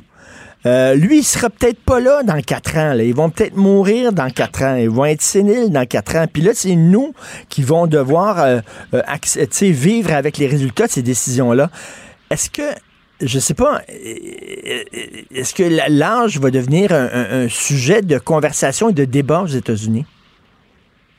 Moi, je pense que ça l'est déjà, Richard. Quand on fait le tour des, médias américains, et ce, et ce depuis l'élection de Joe Biden, déjà au moment où il dépose sa candidature, où on sait qu'il va être sur les rangs en 2020, on a mentionné cette question-là. Il y a d'autres politiciens ou politiciennes, je pense à la démocrate Diane Feinstein, qu'on est à toute fin pratique obligé de sortir du Sénat alors qu'elle peine à reconnaître des membres de son entourage ou qu'elle est incapable de se rappeler d'un discours qu'elle a sous les yeux. Donc, euh, c'est quelqu'un, Mme Feinstein, qui a déjà été une politicienne très, très influente. Elle l'est encore parce qu'elle s'accroche, qu'on lui permet de le faire, mais c'est quelqu'un qui, à l'évidence, dans ce cas-ci, n'est plus en mesure euh, d'effectuer ce pourquoi elle a été élue. Donc, la question de l'âge, elle est déjà là. Moi, si je, puis bien sûr, on n'a ni toi ni moi l'âge de M. Biden ou l'âge de M. McConnell, ce que je déplore surtout, c'est l'absence de relève. Qu'un politicien en hmm. santé, en pleine forme, hmm. ait acquis un certain, soit arrivé à un certain âge, il a acquis une expérience dont il peut faire bénéficier le reste des troupes pour mener des dossiers, pour négocier, pour jouer des bras de fer qui, à Washington, sont particulièrement vigoureux, sont tough en très mauvais français. Donc, on a besoin de ces gens d'expérience. Mais on est en train de, le terme n'est pas trop fort, de sacrifier toute une génération de meneurs. Si j'ai la fin de la quarantaine, la cinquantaine ou même le début de la soixantaine, tant aussi longtemps que ces gens-là sont en poste, on n'a pas de représentation de notre génération.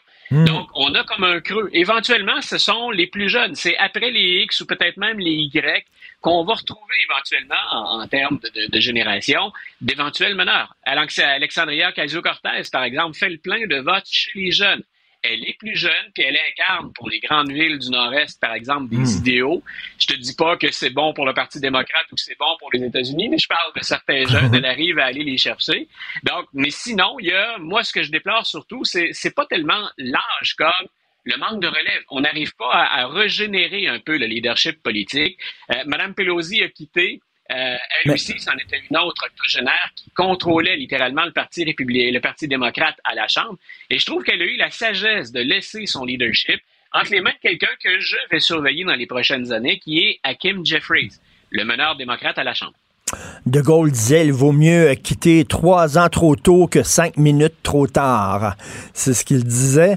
Euh, écoute, je, je veux t'entendre sur Fantan. Alors, Fantan, c'est la. Il y a Ouais. deux historiens euh, anglophones hein, qui, qui ont sorti cette histoire-là. Donc, Pierre Elliott Trudeau qui avait euh, une équipe secrète qui répondait pas au ministère de la Justice sur rien et qui faisait des coups fourrés pour essayer de contrer les souverainistes euh, au Québec.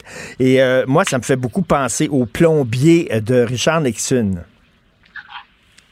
Écoute, euh, cette information-là qui est sortie, on n'apprend pas l'entièreté du dossier. Ça vient confirmer ce qu'on écrivait, ce qu'on pensait, puis dans certains cas, ce qu'on enseignait sur cette période-là. C'est-à-dire que pour lutter contre le souverainisme et l'indépendantisme, on était prêt à bien des choses, incluant des choses qui étaient illégales. Euh, on aurait pu comprendre à la rigueur euh, une intervention du gouvernement Trudeau euh, face au FLQ, avant qu'on connaisse le FLQ. Puis le FLQ, je pense, Mm. on, va, on va entre nous reconnaître qu'on n'hésitait pas à recourir à la violence ou à des subterfuges qui n'étaient pas, qui étaient pas acceptables. On a parlé de terrorisme intérieur à l'époque. Mais là, ce, dont on fait état, c'est contre un parti qui est légitime.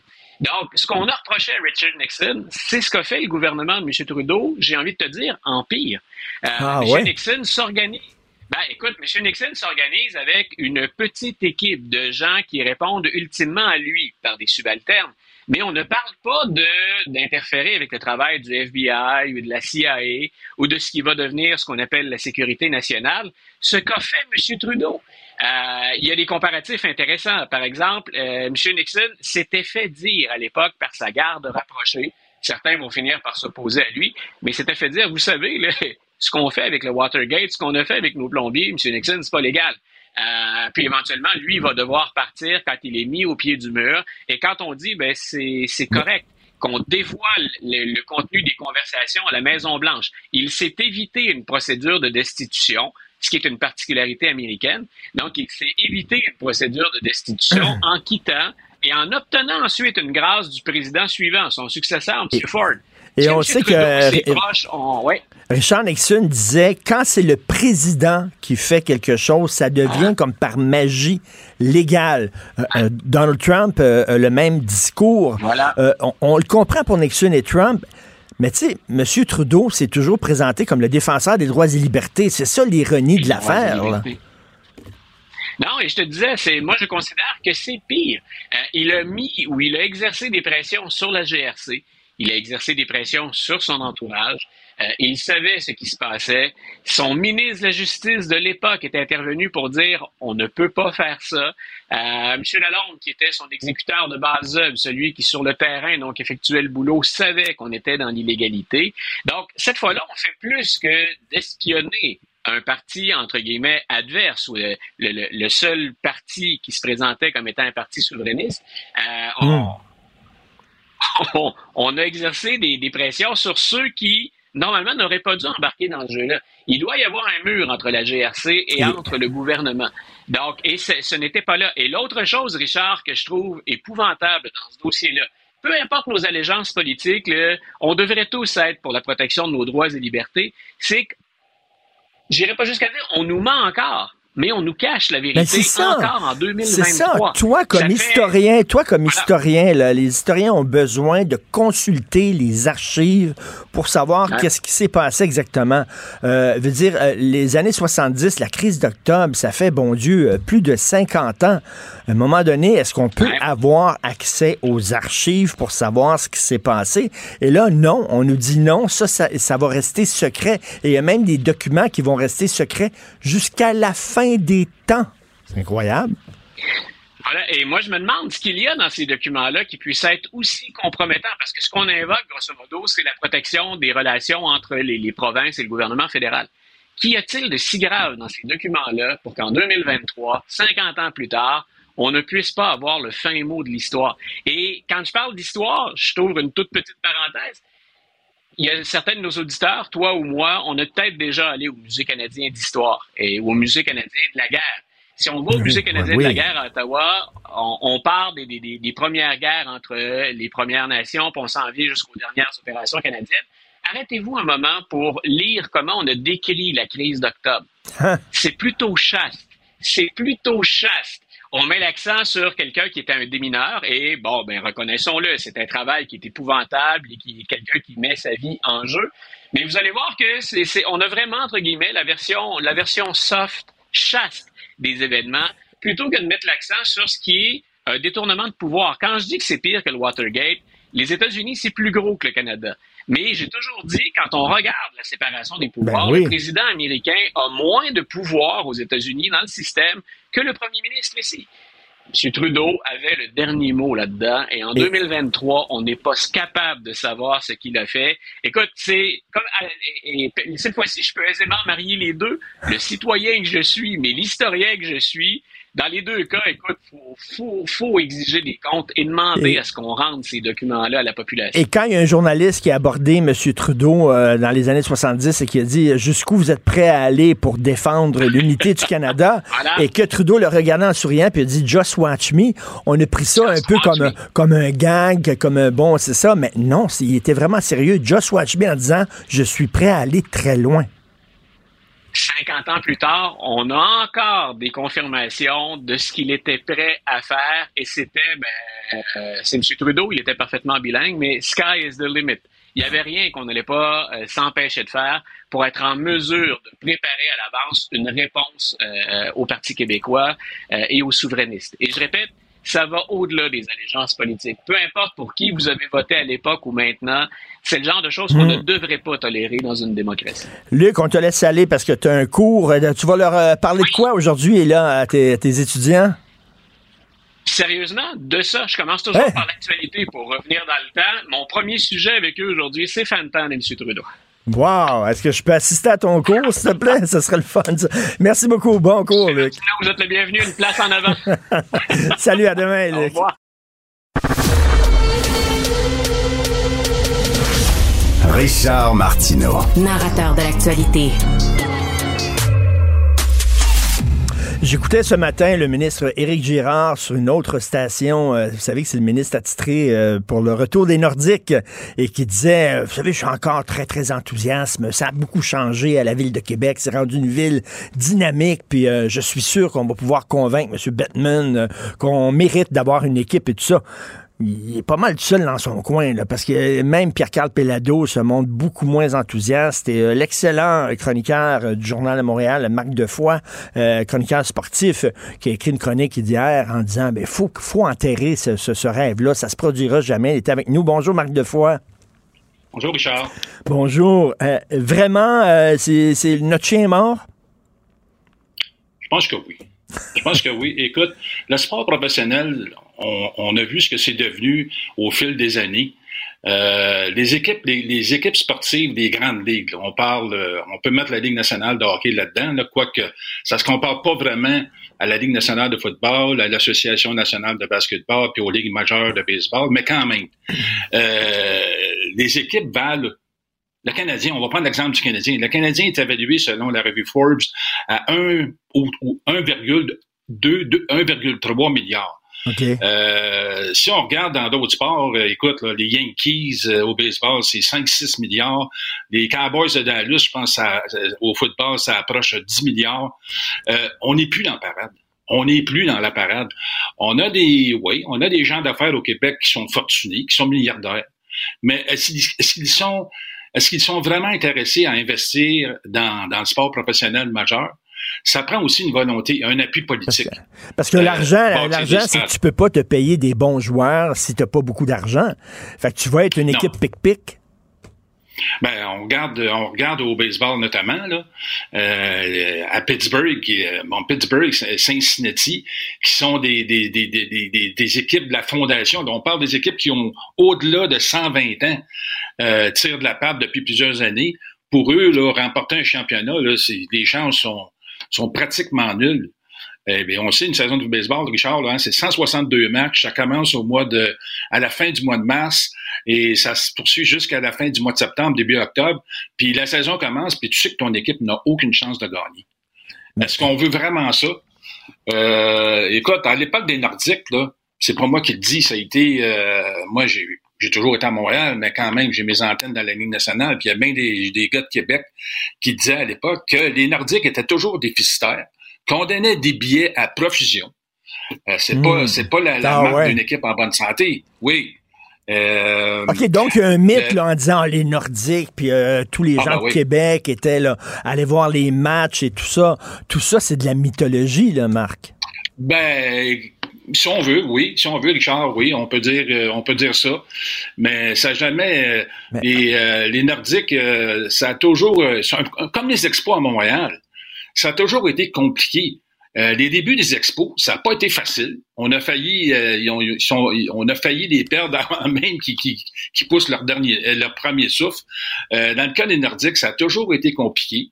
Euh, quand vous avez un, un homme d'affaires comme le propriétaire des Bruins de Boston, Jeremy Jacobs, qui est qui, qui, était président du comité des, des deux dernières expansions et qui dit de Québec, on parle d'un marché extraordinairement petit ça veut, ça veut dire bien des choses. Il y en a qui vont dire, ouais, mais il y a une équipe à Winnipeg. Oui, il y a une équipe à Winnipeg, mais la Ligue nationale est retournée à Winnipeg parce qu'elle n'avait pas le choix.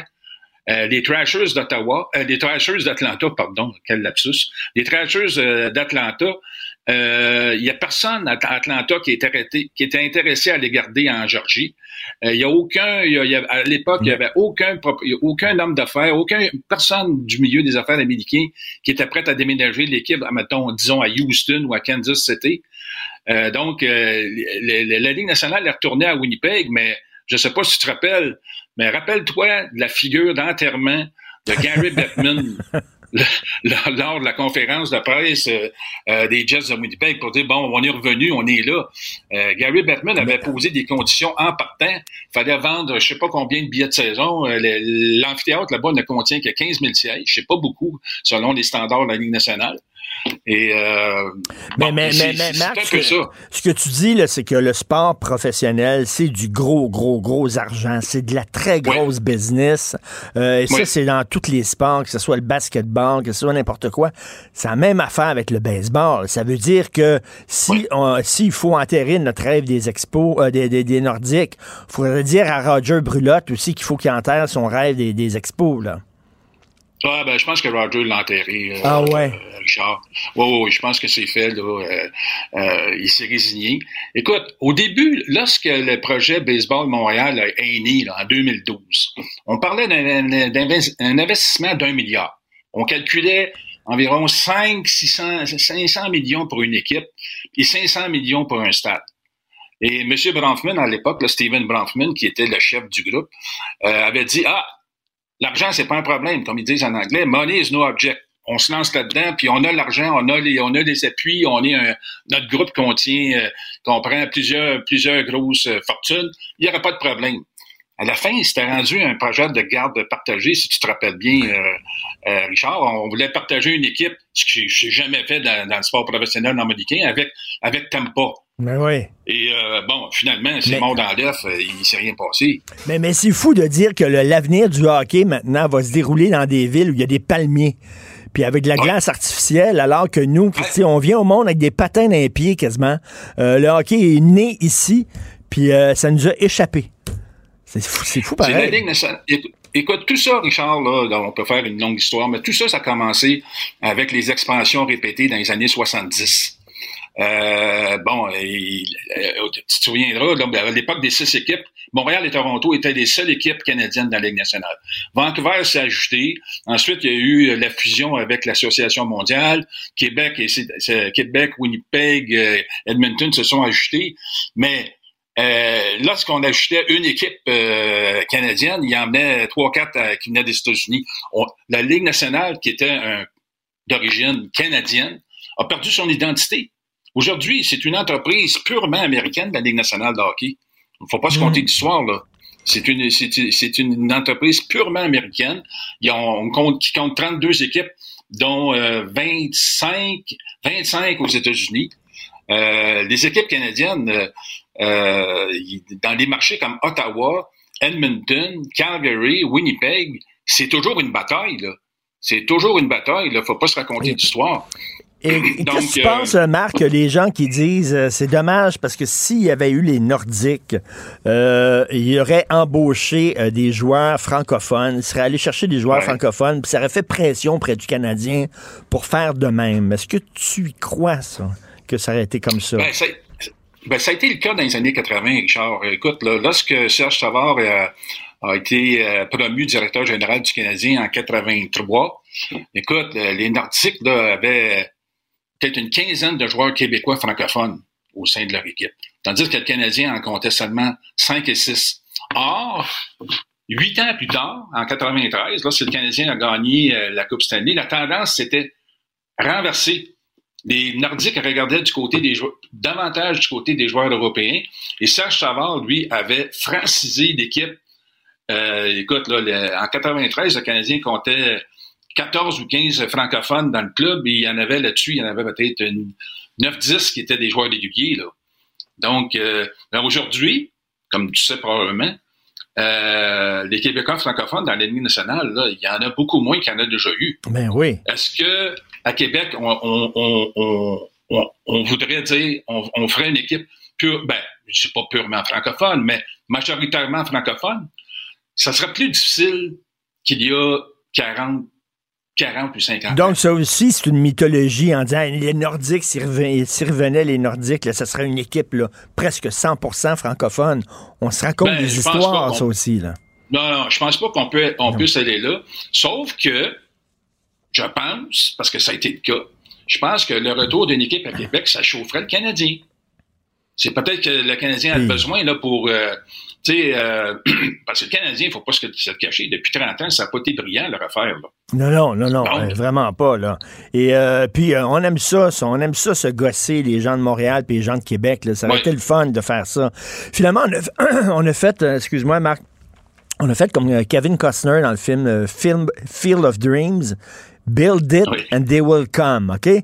Alors, il entend ça, lui. Build it and they will come, c'est-à-dire que construis un stade dans le plein milieu d'un champ de maïs et tu vas voir que les anciens joueurs du baseball vont arriver. Bon, alors on s'est dit, ben on va construire un, stade parce que le Colisée était vétus, puis on peut pas attirer une équipe avec un stade vétus comme ça, un amphithéâtre vétus. On a euh, le centre Vidéotron qui est très beau. Euh, là, ils vont venir, mais non, ils viendront pas. Ben, euh, la seule façon, moi je pense que la seule façon qu'une équipe pourrait retourner à Québec, c'est par un déménagement. Euh, peut-être comme on avait à Winnipeg, là, un déménagement forcé, là, il n'y a plus d'alternative, euh, on n'a plus le choix, on est obligé d'aller dans une ville où on ne veut pas nécessairement aller. je pense qu'on en est là. Est-ce que, est-ce que c'est, est-ce que c'est la personnalité de Pierre-Carl Pelado euh, qui fait que Batman bloque. Pierre-Carl était déjà chef du PQ, euh, bon, c'est un indépendantiste, etc. Il y a certainement des gens au Canada qui disent, nous autres, on veut pas que s'il y a une nouvelle équipe de hockey, ce soit la propriété d'un indépendantiste. cette game-là, est-ce qu'elle joue dans la tête de Batman ou pas? Ou il pensera qu'il y a l'argent? Ben, moi, je pense qu'il pense plus à l'argent, mais je vais, je vais, te raconter une petite anecdote.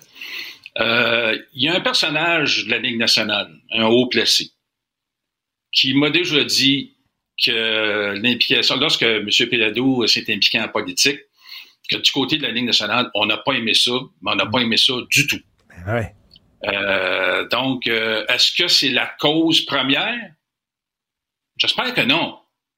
Quoique, tu sais, il ne faut jamais dire jamais. Moi, je pense que non. Je suis peut-être incrédule, je suis peut-être peut innocent, J'ose croire que non. Parce que, comme tu dis, Richard, c'est une question de business, c'est une question d'argent. Hmm. Donc, si on pense qu'à Québec, on peut faire de l'argent, ben pourquoi pas y aller? Il y en a qui vont dire, ouais, mais en Arizona, c'est complètement ridicule. Les Coyotes jouent dans un amphithéâtre euh, qui appartient à une université, puis l'amphithéâtre contient 5000 sièges. Ça, c'est risible. Ça, c'est la, ça, c'est ce qui est pire, ce qu'on a vu, là. Mais oui. Il peut vraiment, là, dire qu'on peut, on, peut vraiment penser, ben, ils veulent vraiment pas de nous autres. Eh oui. Ils veulent vraiment pas de nous autres. C'est complètement ridicule. Ça tient pas debout. Non, non, c'est insultant, ça. Mais comme tu dis, euh, je citais tantôt Field of Dreams, le film. Il faudrait citer un autre film américain, Jerry Maguire, Show Me the Money. C'est ça, là, finalement. Euh, Batman, c'est tout ça. Show me the money. C'est exactement. C'est pareil dans tous les sports. Écoute, je ne sais pas si je, l'ai dit tantôt, je, perds un peu le fil, mais euh, au début, là, euh, c'était un milliard, là, le, projet du baseball à Montréal. Je pense que je l'ai dit tantôt, c'était un milliard, mais à la fin, là, on n'était plus prêt à mettre un milliard. maintenant, c'est rendu à deux milliards. Donc, aujourd'hui, euh, on n'était plus prêt à investir deux milliards dans le projet du retour d'une équipe de baseball à Montréal. Moi, ce que je trouve dommage là-dedans, c'est que on dit que Montréal euh, est une ville. Montréal n'est plus une ville majeure. Sur l'échiquier sportif professionnel nord-américain, mm. Montréal n'est plus une ville majeure. Qu'on cesse, là, on ne se rencontre pas d'histoire. La vérité, là, c'est ça. on a encore la F1. On a encore la F1. On a la F1, on a le tennis international. Est-ce qu'on est une ville d'événements? Plusieurs vont dire on est une ville d'événements. Euh, Ouais, on peut peut-être dire ça, mais, c'est une fois par année, c'est quelques jours par année. Le Grand Prix, le Grand Prix du Canada, c'est trois jours. Euh, les internationaux de tennis au Parc Jarry, c'est une semaine. Hmm. Euh, tu, tu regardes l'été, là, nous des pages sportives au Journal de Montréal. Euh, à l'époque, lorsque le Canadien tombait en vacances, ben, on se rabattait sur les expos.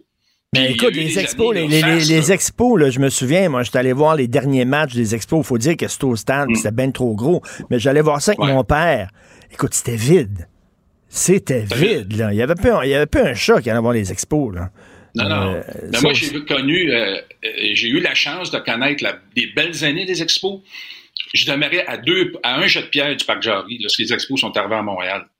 Écoute, il y avait une ambiance incroyable. Et écoute, au début des années, à la fin des années 70, début des années 80, les expos, il y avait toute une équipe, là. C'était reconnu et c'était, les, expos formaient des joueurs en quantité industrielle, savaient repêcher, savaient développer. Euh, c'était, hmm. écoute, là, ils ont passé à côté de deux, trois championnats, il n'y a pas eu de doute. Non, non, puis il y avait, des, il y avait des personnalités qui étaient aimées des Montréalais. Euh, écoute, euh, oui. et en terminant, dans ta boule de cristal, Marc, est-ce que les Canadiens vont un jour ravoir la Coupe Stanley ou là encore, notre chien est mort? Ah, ça va. Écoute, faut jamais. Ça va prendre quelques années. Moi, j'ai écrit l'an dernier, Richard, que la prochaine, le, Canadien ne participera pas aux séries avant 2026. Donc, on parle encore de 24, 25, 26, là. encore trois ans, trois, quatre ans, parce que il faut donner le temps à ces jeunes-là là, de, de faire un groupe, de, de, tous les amener. Là. Euh, avec le noyau qu'il y a là, puis les jeunes qui s'en viennent, vont peut-être avoir une chance. Ils vont peut-être avoir des chances de gagner la Coupe. Ben, tu sais, je ne mettrai pas ma maison là hey, merci, euh, Marc Defoy, d'avoir pris le temps de nous parler. Euh, on continue à lire tes excellents textes, excellentes chroniques dans le Journal de Montréal. Merci, bonne journée. Martino. Des fois, quand on se sent contrarié, ben c'est peut-être parce qu'il touche à quelque chose. Alors, c'est avec plaisir que je retrouve cette saison Elsie Lefebvre, que vous connaissez bien, analyste politique chroniqueuse au Journal de Montréal. Salut Elsie! Elle ne m'entend pas. Alors, euh, tu ne m'entends pas. Petit problème technique avec Elsie Lefebvre.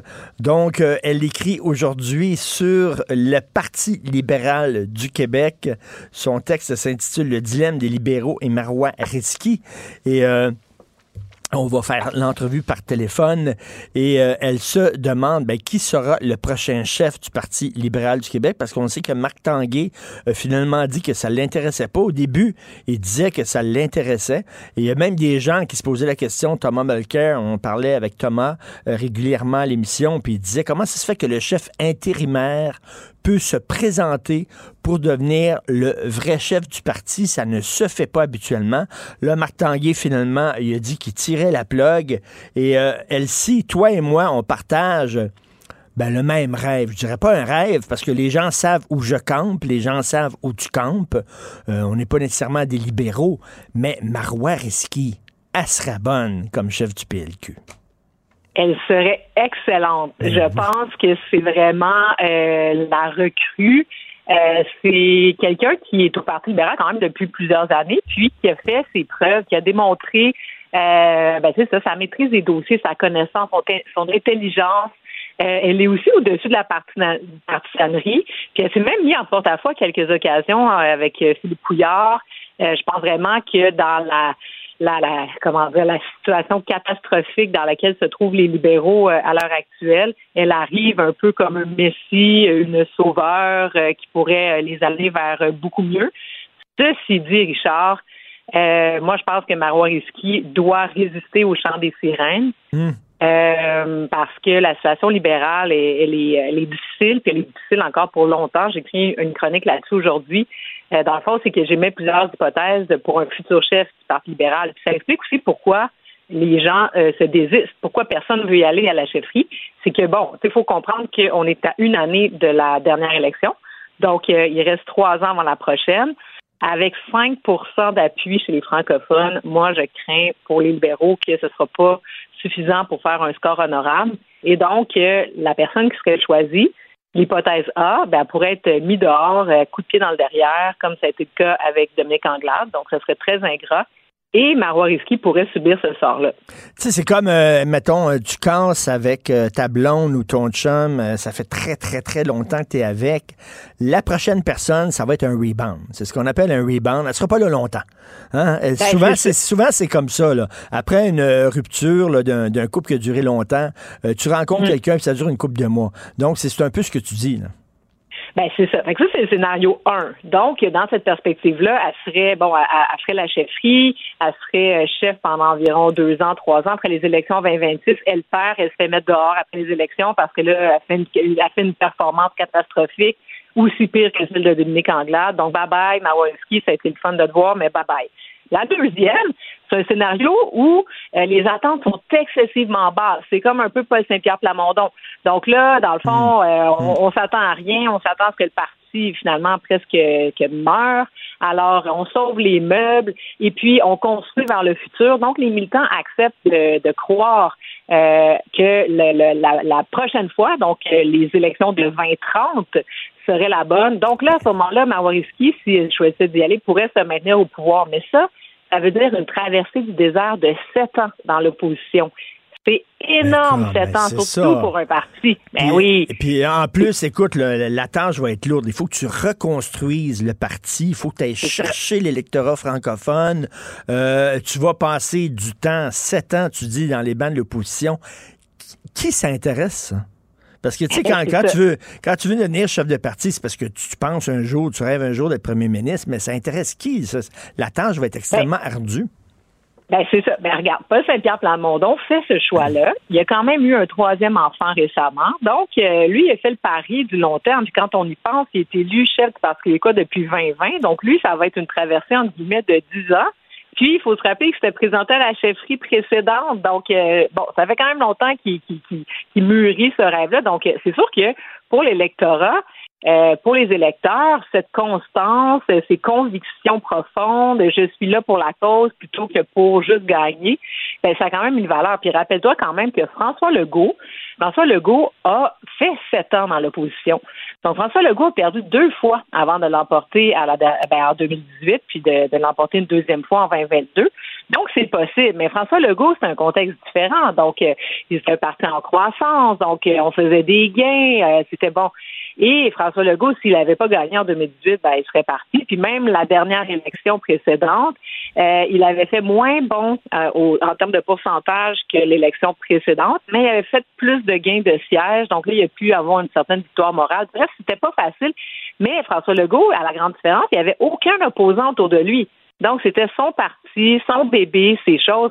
Alors que pour Marois Risky, et là, c'est le troisième hmm. scénario, c'est que bon, elle pourrait faire les sept ans, puis bon, Mais le troisième scénario, c'est bon, elle est bien aimée, elle fait l'élection, elle fait mieux qu'on pensait, on croit en elle. Mais là, de l'autre côté, au fédéral, Justin Trudeau, on peut pas savoir, mais possiblement qu'un jour il va s'en aller. Qu'est-ce qui va se passer après les prochaines élections? Il va y avoir des gens là au Parti libéral fédéral qui vont être libres, notamment Philippe euh, François euh, Philippe euh, Monsieur Champagne, le ministre Champagne, et Mélanie Joly. Donc, ils sont des prétendants à la course à la chefferie libérale fédérale. Et peut-être qu'il va y avoir du trafic de ce côté-là. Donc là, après 2026, qui dit que Marois Risky, par exemple, euh, qui aurait, euh, bon, se serait sacrifié, etc., euh, va être encore la plus populaire là, une fois une fois une défaite électorale dans le corps, etc. Eh ben, c'est ça. Donc là, elle pourrait se faire tasser euh, par, euh, par la, la, saveur du ben, jour. Tout à fait. Puis, euh, elle aussi, tu sais, une féministe, puis tu sais, on, rêve d'une égalité entre les hommes et les femmes, mais tu sais, il y a, y a, une injustice profonde entre les hommes et les femmes qui s'appelle la biologie. je, ben parlais, je parlais à Marois puis elle dit, je dis, est-ce que ça vous tente de vous lancer? Elle dit, non, c'est non, je veux un autre enfant. Je veux un autre enfant. Et tu dis que Paul Saint-Pierre Plamondon, il vient d'avoir un autre enfant, mais tu sais, quand t'es un gars c'est la femme qui accouche, puis c'est elle qui s'occupe de l'enfant quand il est petit, puis tu peux te lancer en politique. Quand tu es une femme, puis tu veux un enfant, ben non. C'est plate, mais c'est ça.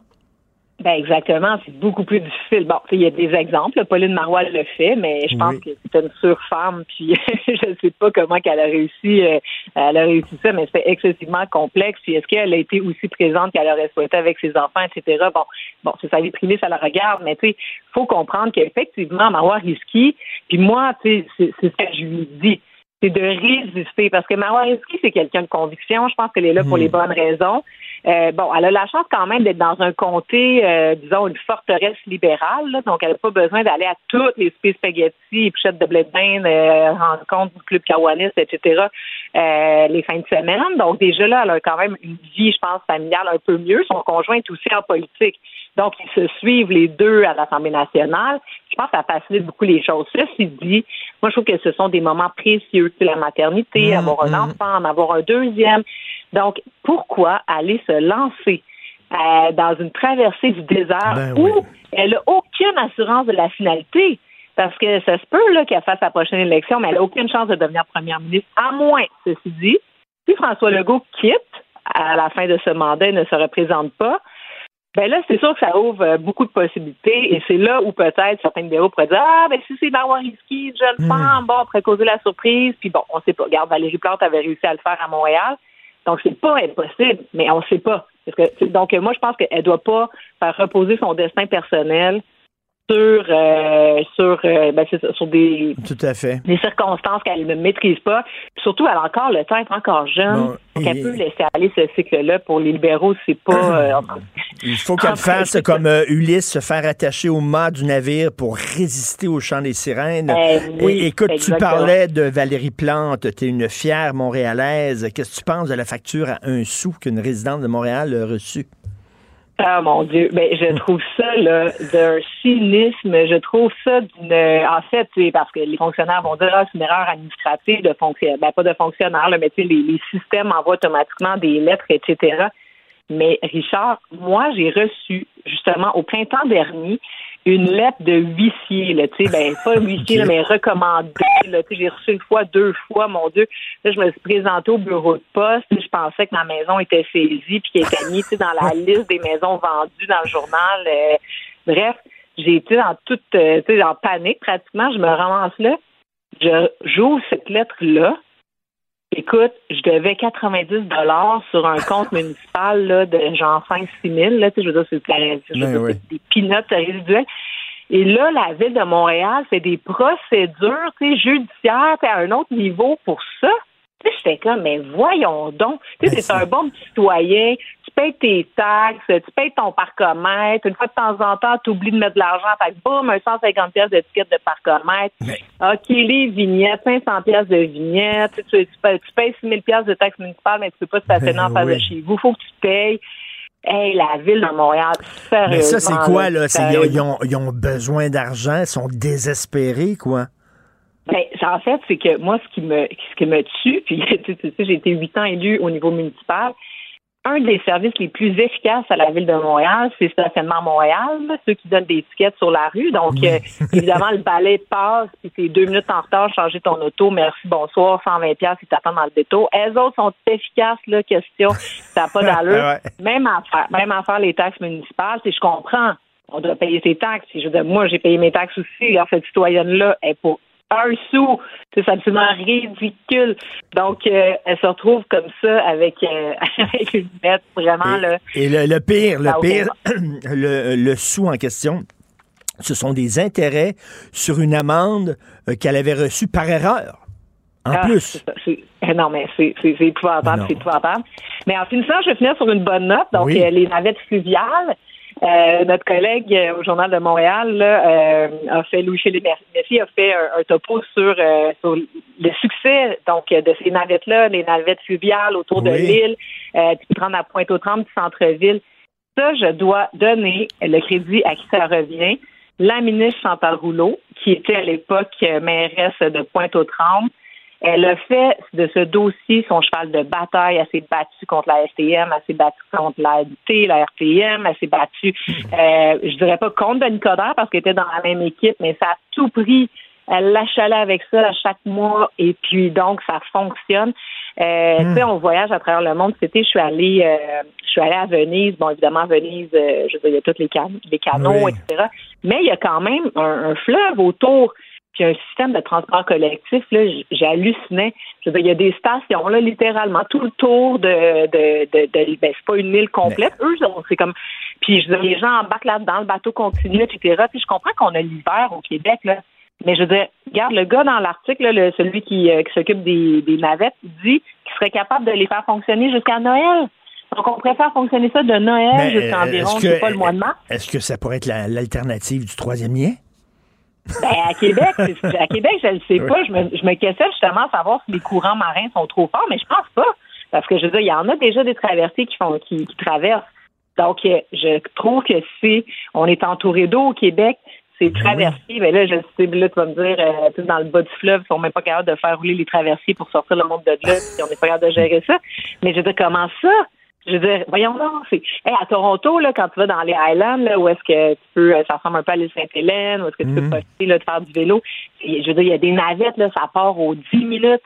Donc, euh, moi, Ben, je salue le succès de ces à navettes-là, mais ça en prend beaucoup plus, beaucoup plus longtemps. Euh, c'est formidable, ça fait baisser euh, Bon, le ben écoute, euh, je vais savoir quoi faire dimanche prochain. Un tour de REM puis un tour de navette fluviale. Tiens. Ben oui, exactement. Merci, Elsie Ouais. Lefebvre. Content de te reparler cette saison. Merci, bonne journée. Joignez-vous à la discussion. Appelez ou textez le 187 Cube Radio 1877 827 2346.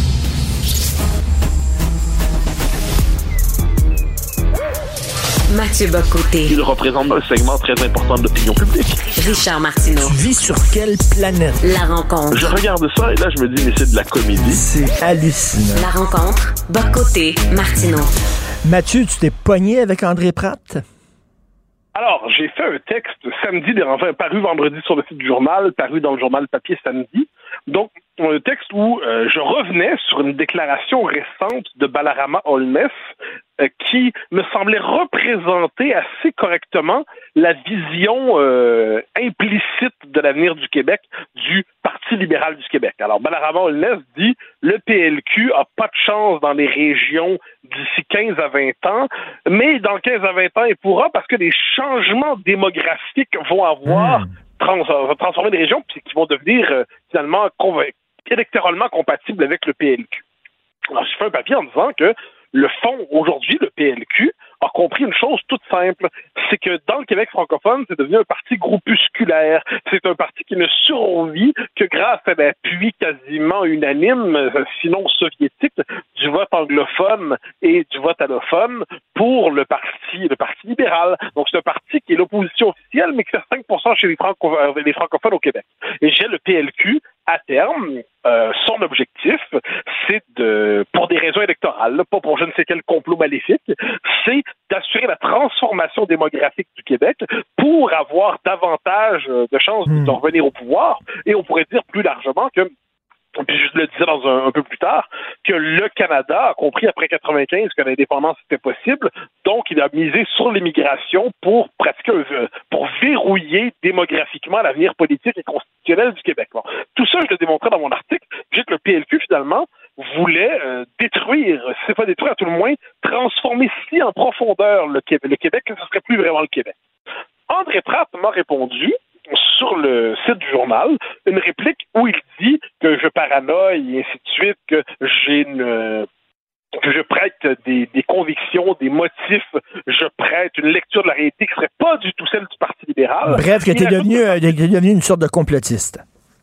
Oui, exactement. Il m'accuse de complotisme. Et puis, il ajoute que le Parti libéral euh, n'est pas favorable à l'immigration massive d'ailleurs. Ah bon? Que le français se porte bien? Ah ben, il fallait y penser quand même.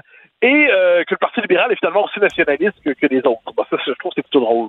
Et j'ai trouvé cet échange intéressant parce que il s'agissait, de mon point de vue, évidemment, on pense toujours qu'on a raison, là, mais il, je, je, crois avoir nommé quand même la part euh, inavouée mais bien réelle du, euh, du, discours fédéraliste au Québec aujourd'hui, c'est que c'est un discours qui n'espère plus convaincre les francophones.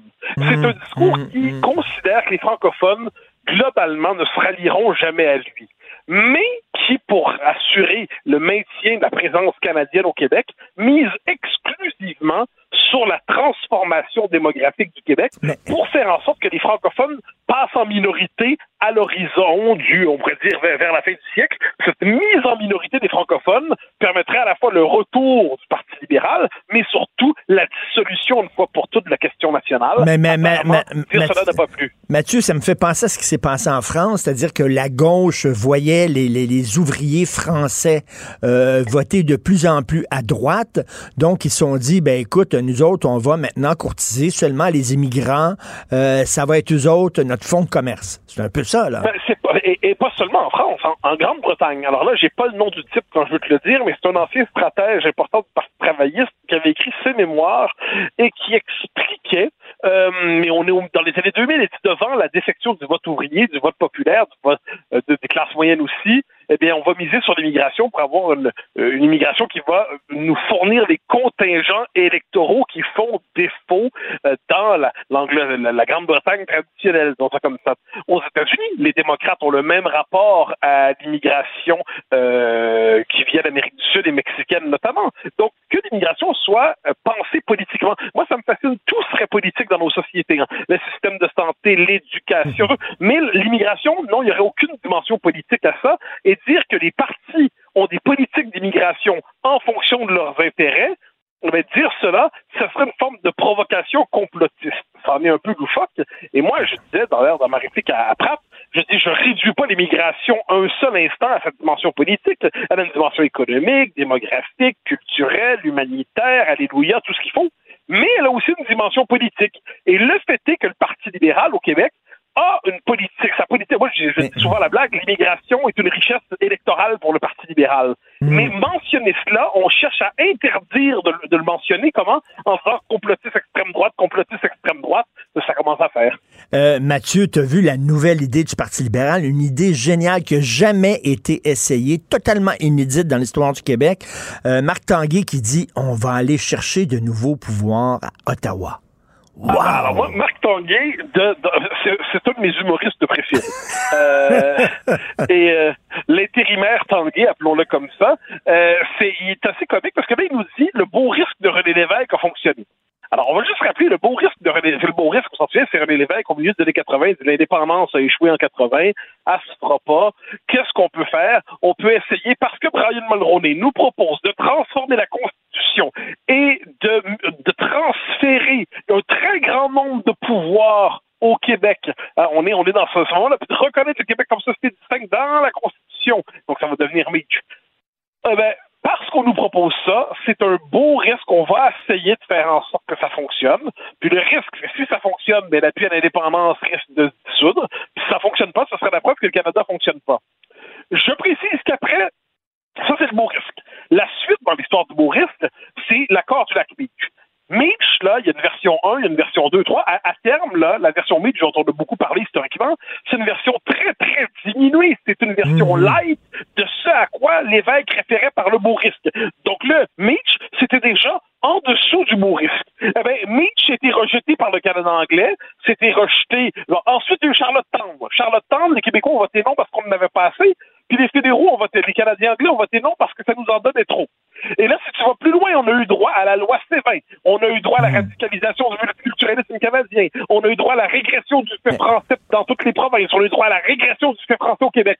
Et, et l'intérimaire Tanguay va nous dire ah, mais le beau risque est une réussite, on peut passer à autre chose. Non, mais il y a des limites à faire des blagues. Au moins, il faut s'assurer que ce soit drôle. Et comme disait Jean-François Lisée un peu plus tôt, il dit là, je comprends pas parce qu'il dit le beau risque réussi, c'est-à-dire qu'on a réussi à rapatrier les pouvoirs.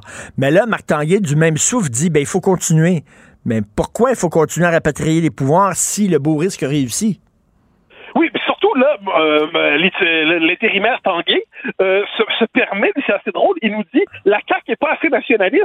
C'est nous, les vrais nationalistes, on va réclamer des pouvoirs. Mais euh, je précise que réclamer des pouvoirs, ça veut rien dire si on les obtient pas en passant. Hein. Or, tous les chefs de parti, qu'ils soient indépendantistes, fédéralistes, autonomistes, ont, demandé des nouveaux pouvoirs. Il n'y a jamais eu la réforme, puis des nouveaux pouvoirs égale la réforme constitutionnelle en passant. Sinon, c'est des ententes administratives secondaires qui peuvent être évoquées n'importe quand. Eh bien, ça, tous les chefs de parti ont réclamé ces nouveaux pouvoirs. Il y en a pas un qui a réussi à les avoir. Il faut quand même pas nous prendre pour des oiseaux. Mais, mais, le, mais, mais on est, le Canada est insisté qu'un nationaliste québécois dans l'esprit des fédéraux, c'est quelqu'un qui demande des pouvoirs. Pas qui les obtient, qui les demande. C'est formidable. Hein? C'est comme si je devenais millionnaire par un milliardaire parce que je demandais à un milliardaire de me donner un Donne-moi 100 millions. Hein, donne-moi 100 millions. Je te le dis. Puis parce que je te le demande, ben, je, les ai déjà. Ben non, mon, enfant. Tant que tu les as pas par toi-même, t'es pas millionnaire, t'es simplement un quêteux. ben, l'intérimaire Tanguay se met dans la position du quêteux. Exactement. Écoute, demain, j'ai ton sujet. J'aimerais absolument qu'on parle de Michel Sardou. OK? Toi et moi ah, demain, parce qu'il fait débat en France. On dit c'est un chanteur de droite, donc il est infréquentable. Comment ça se ah, fait bah que oui, c'est la polémique de la fin de l'été, avec grand, grand plaisir. OK, on se parle de ça demain. Bonne journée, Mathieu. Salut. Richard Martineau. Les commentaires haineux prennent certains animateurs. Martineau s'en régale. Mmh, Je trouve que quand on parle de ces enjeux-là, il faut vraiment avoir la carte mentale complète. Et pour moi... Un étudiant à la maîtrise en sociologie, pas comme les autres. Philippe Lorange. faut réfléchir à ces questions-là quand même. Là. Wow, t'as ton petit logo. Absolument. T'as ton petit slogan. Écoute, c'est bon. Salut Philippe. Salut. Euh, je parle aujourd'hui dans ma chronique, je ne veux pas m'autociter, mais bon, euh, je, dis que je veux faire de la peine à, mes amis souverainistes, dont, tu es, dont tu es, mon cher Philippe, parce que je, je t'ai lu récemment sur Facebook où tu disais on s'approche de la souveraineté, ça s'en vient, puis tout ça. Puis Mathieu aussi, euh, côté ce discours-là très optimiste, c'est tant mieux, fantastique. Mais moi, je dis, je crois de moins en moins. Et je sais pas, on manque le, français, régulièrement, tous les jours, on voit des histoires de, d'entreprises qui ne respectent pas le français. Puis on dirait que ça nous passe comme euh, de l'eau sur le dos d'un canard. Le scandale impliquant Pierre-Éliott Trudeau euh, qui espionnait les, euh, les souverainistes québécois. On dirait qu'on s'en fout. Mais t'as encore la, la foi, toi. Ah, j'ai encore la foi, mais je suis pas nécessairement optimiste. C'est-à-dire que je pense qu'il y a des moments décisifs qui vont arriver bientôt dans les prochaines années, pas nécessairement l'année prochaine. Il n'y a pas nécessairement un référendum qui s'en vient dans six mois. Mais dans les prochaines années, je pense qu'il va vraiment avoir des moments décisifs qui vont se passer, notamment parce qu'il y a des lois. Tu parlais dans ta chronique de la loi 96. Oui. Bon, la loi 96, on sait que c'est pas très apprécié par euh, les fédéralistes, les Canadiens anglais. Et c'est surtout sur la loi 21 sur la laïcité de l'État parce que cette loi-là entre de plein fouet en contradiction avec le régime canadien, pas juste avec un parti comme le Parti libéral ou le NPD. C'est-à-dire que même les conservateurs canadiens font la promotion du multiculturalisme. Donc c'est dans la doctrine même du Canada depuis plus de 40 ans, le multiculturalisme. Alors qu'avec la loi 21, les Québécois ont affirmé un autre modèle d'approche qui est très différent et qui entre, comme je le dis, en plein fouet en contradiction avec le Canada. Et pourtant, les Québécois sont très attachés euh, pas forcément à cette loi-là particulièrement, mais c'est-à-dire à, l'idée qu'ils se font de ce que doit être l'intégration des nouveaux arrivants. Et puis c'est d'autant plus vrai que nous, nous recevons toujours plus d'immigration. Euh, ça se fait de plus en plus sentir, non seulement à Montréal, mais à Laval, à Longueuil, les environs. Mais justement, donc la démographie va pas pour nous autres. Puis là, je veux pas faire peser là, euh, euh, le, le, poids de notre échec sur les épaules des immigrants, mais reste que, tu sais, la fenêtre d'opportunité pour l'indépendance du Québec, là, elle se referme. Là. S'il y a de plus en plus d'immigrants qui euh, rentrent dans le Canada puis euh, euh, acceptent le multiculturalisme canadien, ben la voix des francophones va peser de moins en moins. Puis va Mais je pense que les Québécois sont conscients, justement. donc, c'est pour ça que je dis que ça va arriver peut-être dans les prochaines années que les moments décisifs vont, vont arriver. C'est-à-dire que peut-être que justement d'ici 30-40 ans, il va être un peu trop tard précisément en raison de ce justement, comme disait Valarama Holness récemment, les changements démographiques. Mais c'est pas parce qu'on n'aime pas les immigrants qu'on dit ça, c'est simplement parce que quand ils arrivent ici, souvent les nouveaux arrivants, on leur dit vous êtes au Canada, vous faites le serment d'allégeance au Canada, à la, au roi. Donc c'est normal que ces gens-là à l'international, quand ils viennent ici, on leur dit vous êtes au Canada, bienvenue au Canada, puis ça se passe en anglais d'abord. Donc c'est normal que ces gens-là veuillent d'abord le statu quo. D'autant plus que beaucoup de gens viennent de pays euh, qui peuvent être très pauvres, où il peut y avoir beaucoup de criminalité, de guerre civile, de tensions politiques. Alors pour eux, le projet souverainiste, c'est un synonyme de tension politique et donc peut-être de violence, donc d'une de, de, mm. société déstabilisée. Donc on peut comprendre leur comportement, mais en effet, si on continue de recevoir des seuils aussi importants, puis qu'on fait rien dans les prochaines années, mais ben là, peut-être qu'il va être vraiment trop tard. C'est pour ça que je pense que les Québécois comprennent et qu'il va se passer des choses dans les prochaines années. Peut-être pas l'indépendance d'ici 2030 comme le pense Mathieu. je suis pas nécessairement optimiste, mais je pense qu'il y a des moments décisifs qui vont arriver. Et pour répondre justement à tes arguments selon lesquels, justement, je sais que les Québécois sont apathiques, ils parlent pas beaucoup du scandale de Pierre Trudeau, de différents scandales. Par exemple, dans le National Post, on avait parlé, j'en ai parlé ici même, des juges canadiens qui ont été nommés après, après avoir financé le Parti libéral du Canada, après avoir vu Justin Trudeau en personne et Christopher Freeland. Donc là, on avait clairement un scandale de copinage et on n'en a pas tant parlé au Québec. Donc, encore une fois, je pense qu'il y a une forme de On ne se fâche pas, on a des petites montées de lait, puis après ça, ça, retombe, puis on passe à autre chose. En effet, c'est très vrai. Puis on l'a vu avec Michael Rousseau, ça fait deux ans. On l'a vu avec euh, Sachi Curl. Puis souvent, les gens peuvent oublier ces noms-là en plus. Parce que c'est un scandale qui dure une semaine, puis après ça, on oublie. En même temps, on a autre chose à faire. En même temps, j'ai envie de dire, euh, rappelons-nous de l'époque Jean Charest, Philippe Couillard. Là, on était dans une époque d'abattement pas mal plus importante. Euh, il y avait des scandales de corruption, toutes sortes de scandales de on vend des, des sièges sociaux à l'étranger, toutes sortes de scandales comme ça. Et on pouvait dire à l'époque, ben, les Québécois réagissent pas trop, euh, puis même ils réalisent Jean Charest, puis ils, appuient, ils ont appuyé de manière majoritaire Philippe Couillard. Et pourtant, aujourd'hui, le Parti libéral est à 5% chez les francophones. Donc je pense que ce que ça nous montre, cette période-là, c'est qu'une colère longtemps enfouie peut peut euh, du jour au lendemain se s'émerger et donc euh, comment dire elle, elle finit par avoir ses conséquences. Donc cette mhm. même colère enfouie qui s'accumule à force de voir le déclin du français, une immigration trop importante, euh, la crise du logement qui est reliée au Canada, les scandales de corruption, puis ce que ce dont tu parlais justement le scandale de Pierre Trudeau, toutes ces colères enfouies qui, qui se magasinent sur les années peut finir par déboucher sur quelque chose. Donc on va, faire comme Maurice Richard, à un moment donné on va exploser. Exactement.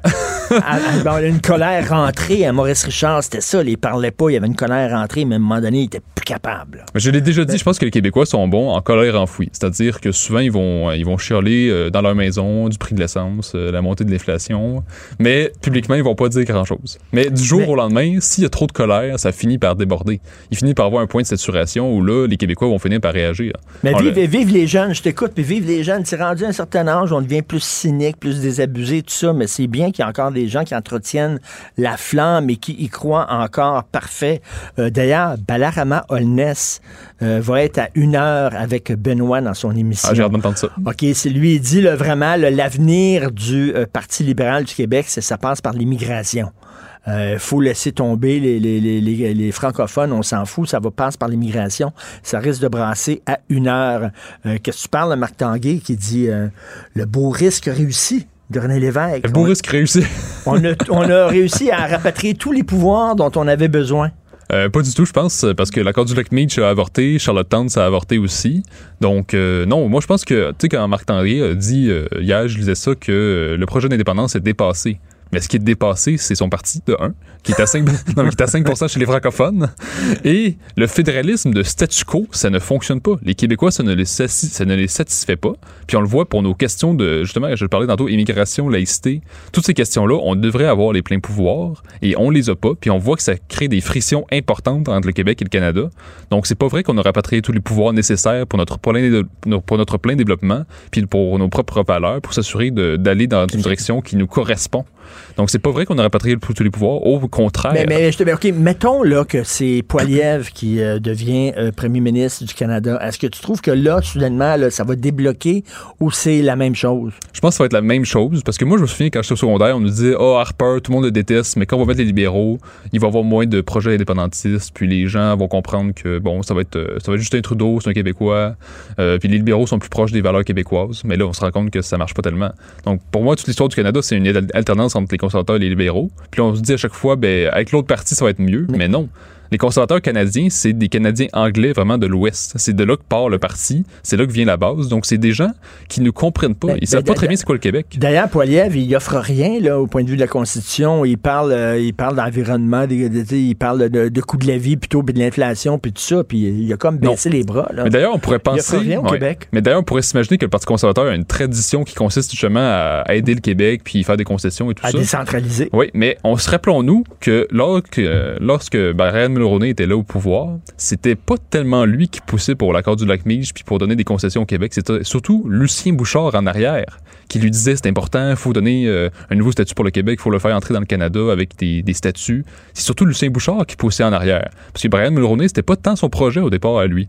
Donc on voit que c'est pas tant dans l'ADN du Parti conservateur de vouloir s'approcher du Québec, de faire des concessions. Puis même Stephen Harper, tout ce qu'il fait, c'est reconnaître le Québec comme nation, mais ça n'a aucune implication légale. Donc pour moi, les, conservateurs canadiens, en plus, viennent entrer en contradiction avec les valeurs euh, environnementalistes des Québécois. Hmm. Parce qu'on l'a vu, le, si Pierre Poilievre revient, peut-être qu'il va avoir un retour de, de projets de pipeline comme Énergie Est, qui était avorté. Mais ça peut revenir, ces genres de projets-là. Parce que l'Ouest. consensus contre ça au Québec, c'est pas mal. Parce que nous, ça ne nous crée pas d'emploi, c'est pas bon pour notre économie. Puis ça fait juste soutenir les intérêts de l'Ouest canadien. Puis ça vient traverser des cours d'eau potable. Donc on n'a aucun intérêt dans ces projets-là. Alors que le Canada a des intérêts très clairs sur ces projets-là. Donc les conservateurs canadiens pourraient mettre de l'avant ces genres d'affaires-là. Ben, merci Philippe. Euh, très content de te retrouver la, semaine prochaine. Et puis, ben écoute, Bellarama Holness, si tu peux, puis euh, on s'en reparlera ou je te lirai sur Facebook. Merci beaucoup, Philippe Lorange. Merci. Merci. C'est tout le temps qu'il nous reste. Si vous êtes d'accord ou pas d'accord, si vous avez des idées, des suggestions, vous n'êtes pas content, écrivez-nous à studio cube.radio, studio.cube.radio. On vous lit toujours avec plaisir. Merci à la recherche Florence Lamoureux, euh, Max Émile Sayer, merci beaucoup. Jean-François Roy à la recherche et à la, pas à la recherche, voyons, à la régie et à la réalisation. Mise en onde, euh, c'est Benoît, puis euh, à une heure, il reçoit Balarama. Ça va être, ça va être une petite conversation fleurie, tiens. À demain, ben 8h30. Cube Radio.